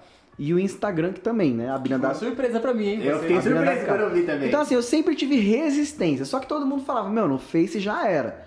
Face, sinceramente, já, já, já, já perdeu o É que É objeto. que nem o Orkut, né? É, tá que nem o Orkut. Teve né? Orkut? Tive, tive. É, e aí eu falei, ah, beleza, vou fazer isso. E sempre fui, ah, depois eu faço, depois eu vejo, vou não sei o quê. E aí eu fiz o Instagram, né? Fiz o Instagram. Só que assim, eu eu não tiro fotos do meu dia a dia. Em nada. Então, não- eu só tiro fotos pra Amanda. Ô amor, tô no metrô, olha aqui, tá vazio, olha que benção. É, então, fotos assim, pessoais pra mim, pra Amanda. Ou quando eu mando uma mensagem pra você, pro Isaac, ou pra, ou pra algum amigo, enfim. E. Então eu não- nunca postava nada. Então o que, que eu comecei a fazer? Eu criei um Instagram, postei fotos de alguns lugares que eu fui. Então eu tenho foto no, no, no Bundestag, lá na, na- na- né, no parlamento é, é, alemão, né, mostrando a cúpula de vidro, simbolizando a transparência, né, que já não vive mais no estado ali, no nazismo e mais. Essas fotos assim. Aí no Coliseu, no negócio, isso aqui. E aí eu recebi uma mensagem no WhatsApp. Uma pessoa tirou um print e falou assim, ô, ô, ô, ô, Abinadab, é, você não, você, você tá usando a rede social de forma equivocada. Ah. Aí eu falei assim, ô louco, mano, tem, tem uma regra? Eu não li isso no, no- nos termos e condições que eu, que eu, que eu assinei. É, eu não sabia, tinha essa regra. Falou, é, você não pode postar fotos anteriores Se não for quinta-feira. se, se não for quinta-feira. Aí foi que eu conheci o TB, TBT, TBT. E aí ele deu uma justificativa. Ele falou assim, porque o que, que acontece? As pessoas que te seguem acham que você está na Alemanha agora. Então você está levando as pessoas a erro. Eu falei, caraca, mano, tem essa regra. Aí eu nunca mais postei nada, parei. que eu postava uma por semana, que a ideia era, ah, vou alimentar aqui aos poucos também pra não ficar chato, né? Cara, Então- que babaquice, cara. Desculpa. Não, eu acho uma babaquice. Então, tipo, eu posto foto, se eu postar uma foto de criança, caramba, o Marcos Vilela pode ter três É. anos. Ele descobriu eu volta no tempo. Quem Mas não, isso? a não ser se você postar na quinta, tem a regra. Ah, verdade. Aí é. Mas, mas aí eu recebi essa repreensão. Depois dessa repreensão, aí eu fui falar com outra pessoa. Né? Aí eu falei, mas mano, existe isso? Existe essa regra social que eu não sabia? Eu tô burlando essa regra. Aí a pessoa falou, olha, cara, não é aconselhar. E meio que concordo. Eu falei, mas quer saber? Pior que tem. Eu falei, ah, mano, então não vou postar mais nada não. Aí tá parada lá. Eu, hoje eu vejo, eu, eu, eu acesso pra, pra olhar vídeos. Pra, Mas posta, meu, eu acho da hora as fotos que você É, posta. eu vou, vou postar uma. Vou postar uma hoje em, em bom. Almirão. Hoje não, amanhã. Hoje eu tô. É bom que você incentiva a galera tá a a viajar, isso é da hora. Mas quem, quem tá ouvindo aqui fala assim, pô, mano, gostei muito desse cara, eu quero seguir ele, quais são as suas, suas? Ah, sim, é padrão, Abinadab Cássio. É, não tem. Não tem outro. Não tem outro. Se você colocar Abinadab, só vai aparecer eu. Então, é Abinadab com B mudo, tá? É, o B mudo é o, o primeiro, o segundo é com E no final. Então, Abi, é Abnadab Cássio. Então, colocou cara, lá, vai me achar. Ah, Agora você falou a situação, tem uma história que não tem como finalizar esse episódio sem eu contar, porque eu Pô, a falei gente que... tá finalizando a, a uma hora. hein? Não, tô finalizando há 10 minutos. Cara, Não, porque é, quando, quando o convidado é top, a gente fica prolongando mesmo. É, Mas eu prometi que eu ia contar uma história inédita pra maioria das pessoas. Minha é do Abinadab, né? Uma história que vai ficar aí pra um Medo. milhão de pessoas, vão, vão rir. Aham. Provavelmente alguém vai contar em algum show de stand-up falar que aconteceu com ela. Sim, vai copiar a nossa história. sim. Mas é, uma vez a gente tava, porque eu, eu e o Binho, a gente ficou muito tempo coincidindo no mesmo horário de trabalho, então a gente se encontrava muito no, no ônibus, no trem. E aí. Mas quando você Vai, começa a sabe, sabe quando você tá no ônibus que, tipo, tem aquela pessoa que não tem mais o que conversar, você quer colocar o fone? Só que eu e o Bill, a gente tem isso, a gente gosta de conversar. É. E quando tem assunto, a gente cria. Teve um Inventa assunto. né? Inventa assunto. Aí tem um dia lá, a gente claramente sem ter o que conversar. Pô, lembra quando a gente tava no Pantanal? Caramba, nós vivemos lá três dias da África, na savana africana. Sim. Deixa eu ver como é aquele rinoceronte lá, mano. E aí um dia a gente tava lá, né? Sem ter muito que assunto que fazer, enfim. Aí a gente falou assim, mano, cara, e se a gente criasse um negócio? Essa é muito boa. Aí gente falou assim, pô, mano. Aí o Bill, pô, da hora, hein, mano. Vamos criar um negócio, mano. Vamos ser sócio. Boa, vamos ser sócio. Mas que, qual, qual, é, qual é a área que a gente ia atuar, né? Aí a gente, não sei como a gente chegou e falou assim, mano, sabe um lugar que a gente passa, a gente vê direto os caras vendendo pão, bolo na frente dos- das estações. Seja de, seja de trem ou de metrô. Bora tentar? Bora. Não, é, vai ser isso. Ou Então a gente vai fazer um pão recheado, não sei o que, um bolo, um café, um Nescau, enfim. E aí... conta aí, continua, conta aí. Ah, então, aí, aí só que aí é aquilo, né? A gente vai montar um negócio, a gente tem que fazer as coisas direito, tipo pique empreendedor, né? E aí falou, mano, antes da gente sair comprando as coisas, Marcão, e, e investindo nisso, que, a- que a ideia era ir, a gente todo, ia- ia- era todo sábado, né? Que a É, gente ia, ia todo de sábado. manhãzinha. Só Eu falei, de cara, semana. a gente tem que fazer um, uma pesquisa de mercado. Não dá pra gente sair assim, aí a gente não sabe o que as pessoas querem. Como se Exatamente. tivesse muita opção no café da manhã, né? Exatamente. Como se fosse Eu aquele queria uma café da lasanha. manhã de buffet de. Eu queria uma lasanha. Quero croissant, É. quatro queijos. Sim. E aí eu falei, vamos fazer uma pesquisa de mercado. Então a gente fez um, Questionário. um questionário sobre valores que as pessoas entendem como adequado, o que, que elas gostariam, se elas topariam, por exemplo, ter combos, né? Você, você toparia pagar 5 reais em um combo que viesse um copo de, de, de suco ou café da sua livre escolha ou chocolate, é, um, peda um pão com frios e, um, e, e mais alguma coisa? Marque sim ou não. Então a gente fez um questionário, tinha prancheta, e eu falei, Marcão, e outra? A gente tem que ir na hora do povão. A gente tem que ir 5 horas da manhã. Aí, é- Que merda! A gente tem que ir 5 horas da manhã. Aí beleza, cara. A gente marcou um dia e tal. No sábado. imprimiu os negócios no sábado. Eu falei, ah, Marco, acho que a estação mais próxima da gente aqui é. Vamos, vamos ali na, na, na Domingos, né? É, Domingos de Moraes. Vamos na Domingos de Moraes tal. 5 horas da manhã a gente sai daqui. Aí chega lá tal, a gente fica de olho no movimento, né? Penca de gente chegando, comprando, já, já tinha as banquinhas lá, o pessoal tudo comendo e tal. Aí, ó, Marco, os caras, os caras vendem, hein, mano. A gente, poss- possivelmente a gente já arruma treta com aquele ali. Esse aí, aí outra, a gente vai chegar aqui, mano. Imagina, barraca organizadinha, tudo com preço, com combos, mano. Os caras, eles fazem a mesma coisa, cara. É, é- é- é pão, leite e não sei o que. Não, não tem inovação. A gente vai inovar, a gente vai ter isso, vai ter aquilo. E aí, cara, é, passou um tempo, a gente falou, mano, e como é que a gente vai saber os preços dos caras? Porque a gente tem que saber quanto, quanto que eles cobram, né? E eu falei, mano, tem uma ideia que a gente não precisa nem perguntar. A gente compra e vê quanto que é. Exato. Aí a gente tomou café. Falou, ó, me dá um pão aqui, me dê isso daqui, não sei o que. A gente tomou café e ficamos e, e olhando. Todo o movimento aqui. Aí parava o trem, vinha aquela renca de gente, três, quatro, cinco pessoas paravam, comia. E a gente foi, chegou, meu, aqui eu acho que não vai rolar, vamos em outra estação. Aí a gente não foi nem estação, a gente foi naquele Da ponto de ônibus, né? né, da Leopoldina Sim. é, um ponto de ônibus que fica de esquina ali, numa loja de imóveis. E falou, meu, não, aqui não, vamos pra outra. Aí a gente foi pra, pra, pra, pra a próxima estação, que era a Leopoldina. E aí a gente ficou de olho, meu, fizemos tudo. E aí, aí, aí eu te pergunto, quando que a gente montou isso? Não, cara. Acordamos, acordamos 5, resumindo a história, acordamos 5 horas da manhã pra ir lá, não entrevistamos ninguém. Comemos, tomamos café da manhã, gastamos. 21 reais. Voltamos pra casa, mano. Acho que em algum momento a gente falou, caramba, nossa consciência, que merda a gente. Ó, mas ó, essa é boa, mas tem muita história, principalmente a, a- da de quando a gente viveu. Essa é uma experiência top. Não- a gente conta em outro episódio. Sim. Mas quando a gente viu a experiência do tempo retroceder no acampamento. A gente teve essa experiência, cara. Cara, o, cam- o tempo retrocedeu. Conta isso aí só pra finalizar. Vamos, Não, vamos, vamos- vamos, Tá na hora. Mano, eu a conto gente um é é, assim, né? Eu sempre gostei muito de aventura. E o Binho também, ele, ele curte essa parada de. Na verdade, o, o Binho gosta de desafios. Quem conhece o Binho sabe que ele gosta de ser desafiado, etc. E aí eu tava na faculdade, né? Quando eu fazia presencial lá de história na FNU. E aí tinha um brother, não sei se ele ouve a, gente, o Bartz, que o cara é praticamente um naturalista, velho. Ele vive no mato, ele gosta de acampar, ele faz isso pelo menos umas duas vezes por mês. E aí ele chegou e falou assim, Marcão, existe aqui um, um passeio em São Paulo, um passeio não, né? Porque passe- passeio parece alguma coisa legalizada. E a gente tá contando um pecado aqui, a gente fez algo ilegal.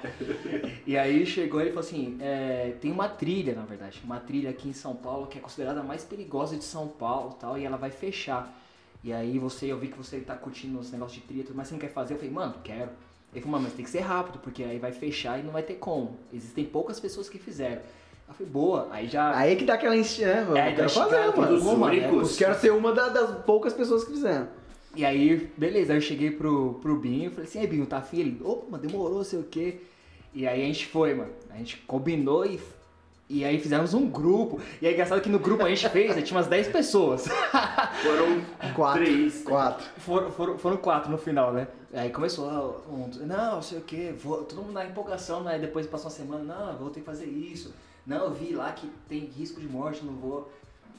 E eu e o Binho, mano, empolgadaço, mas comprou uma caneleira. Tem cobras lá, vamos arrumar uma caneleira, vamos fazer uma. Não, compramos caneleira e tal. E aí a gente foi, mano. É, qual é o nome lá? É a trilha funicular, né? Funicular. trilha funicular.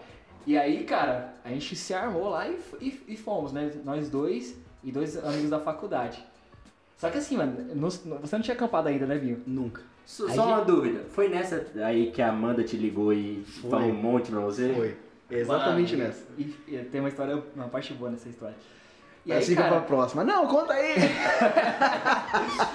e Essa assim, você marca no próximo. e assim, cara, é, experiência zero de acampamento eu e o Binho. Zero. A trilha que a gente se conhecia era do pico ali.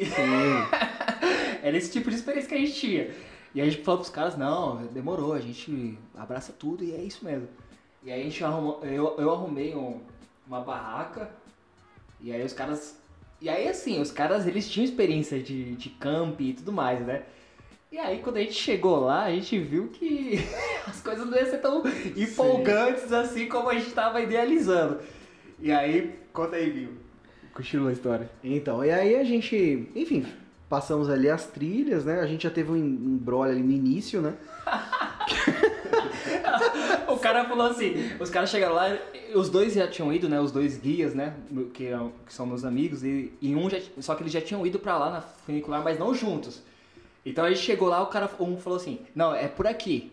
A outra, mano, o que é por, é por outro caminho. Ele, não, por aqui. Essa, é, aqui, aqui o mato e o mato encobriu. Mas é aqui a trilha, quer ver? Aí deu um passo, mano, ele afundou no mato assim, ó, e sumiu. e a gente ficou feliz. e aí não, aí ele voltou, mano, saiu do nada do... Ele saiu do nada assim do Cara, mato e falou mas assim. o mato era muito Eita, qual é o alto." outro caminho que você falou? Mas enfim, a gente fez, né? A gente iniciou a trilha de madrugada. A trilha começa em Paranapiacaba e termina em Cubatão. E aí, cara, a gente fez, né? Você passa por diversas é, é, pontes, é, é, túneis, né? E aí no final, no final não, no meio do caminho, né? A gente andou a madrugada inteira. E aí chegou, acho que era, um, sei lá, meia-noite ali, Meia-noite, sei lá, meia-noite, meia-noite. uma hora da manhã. A gente falou, ó, vamos, vamos acampar aqui na casa de máquinas, né? E aí tinha vários locais lá, a gente falou, meu, vamos procurar um local mais reservado, porque se tiver pessoas que passarem aqui durante a madrugada, às vezes nos acha aqui vai ficar chato, né? às vezes, sei lá, um assalto, algum roubo, alguma coisa. E a gente foi pra um, meu, um local top. Era, era coberto, é, o chão era altamente irregular, pedras e tudo mais.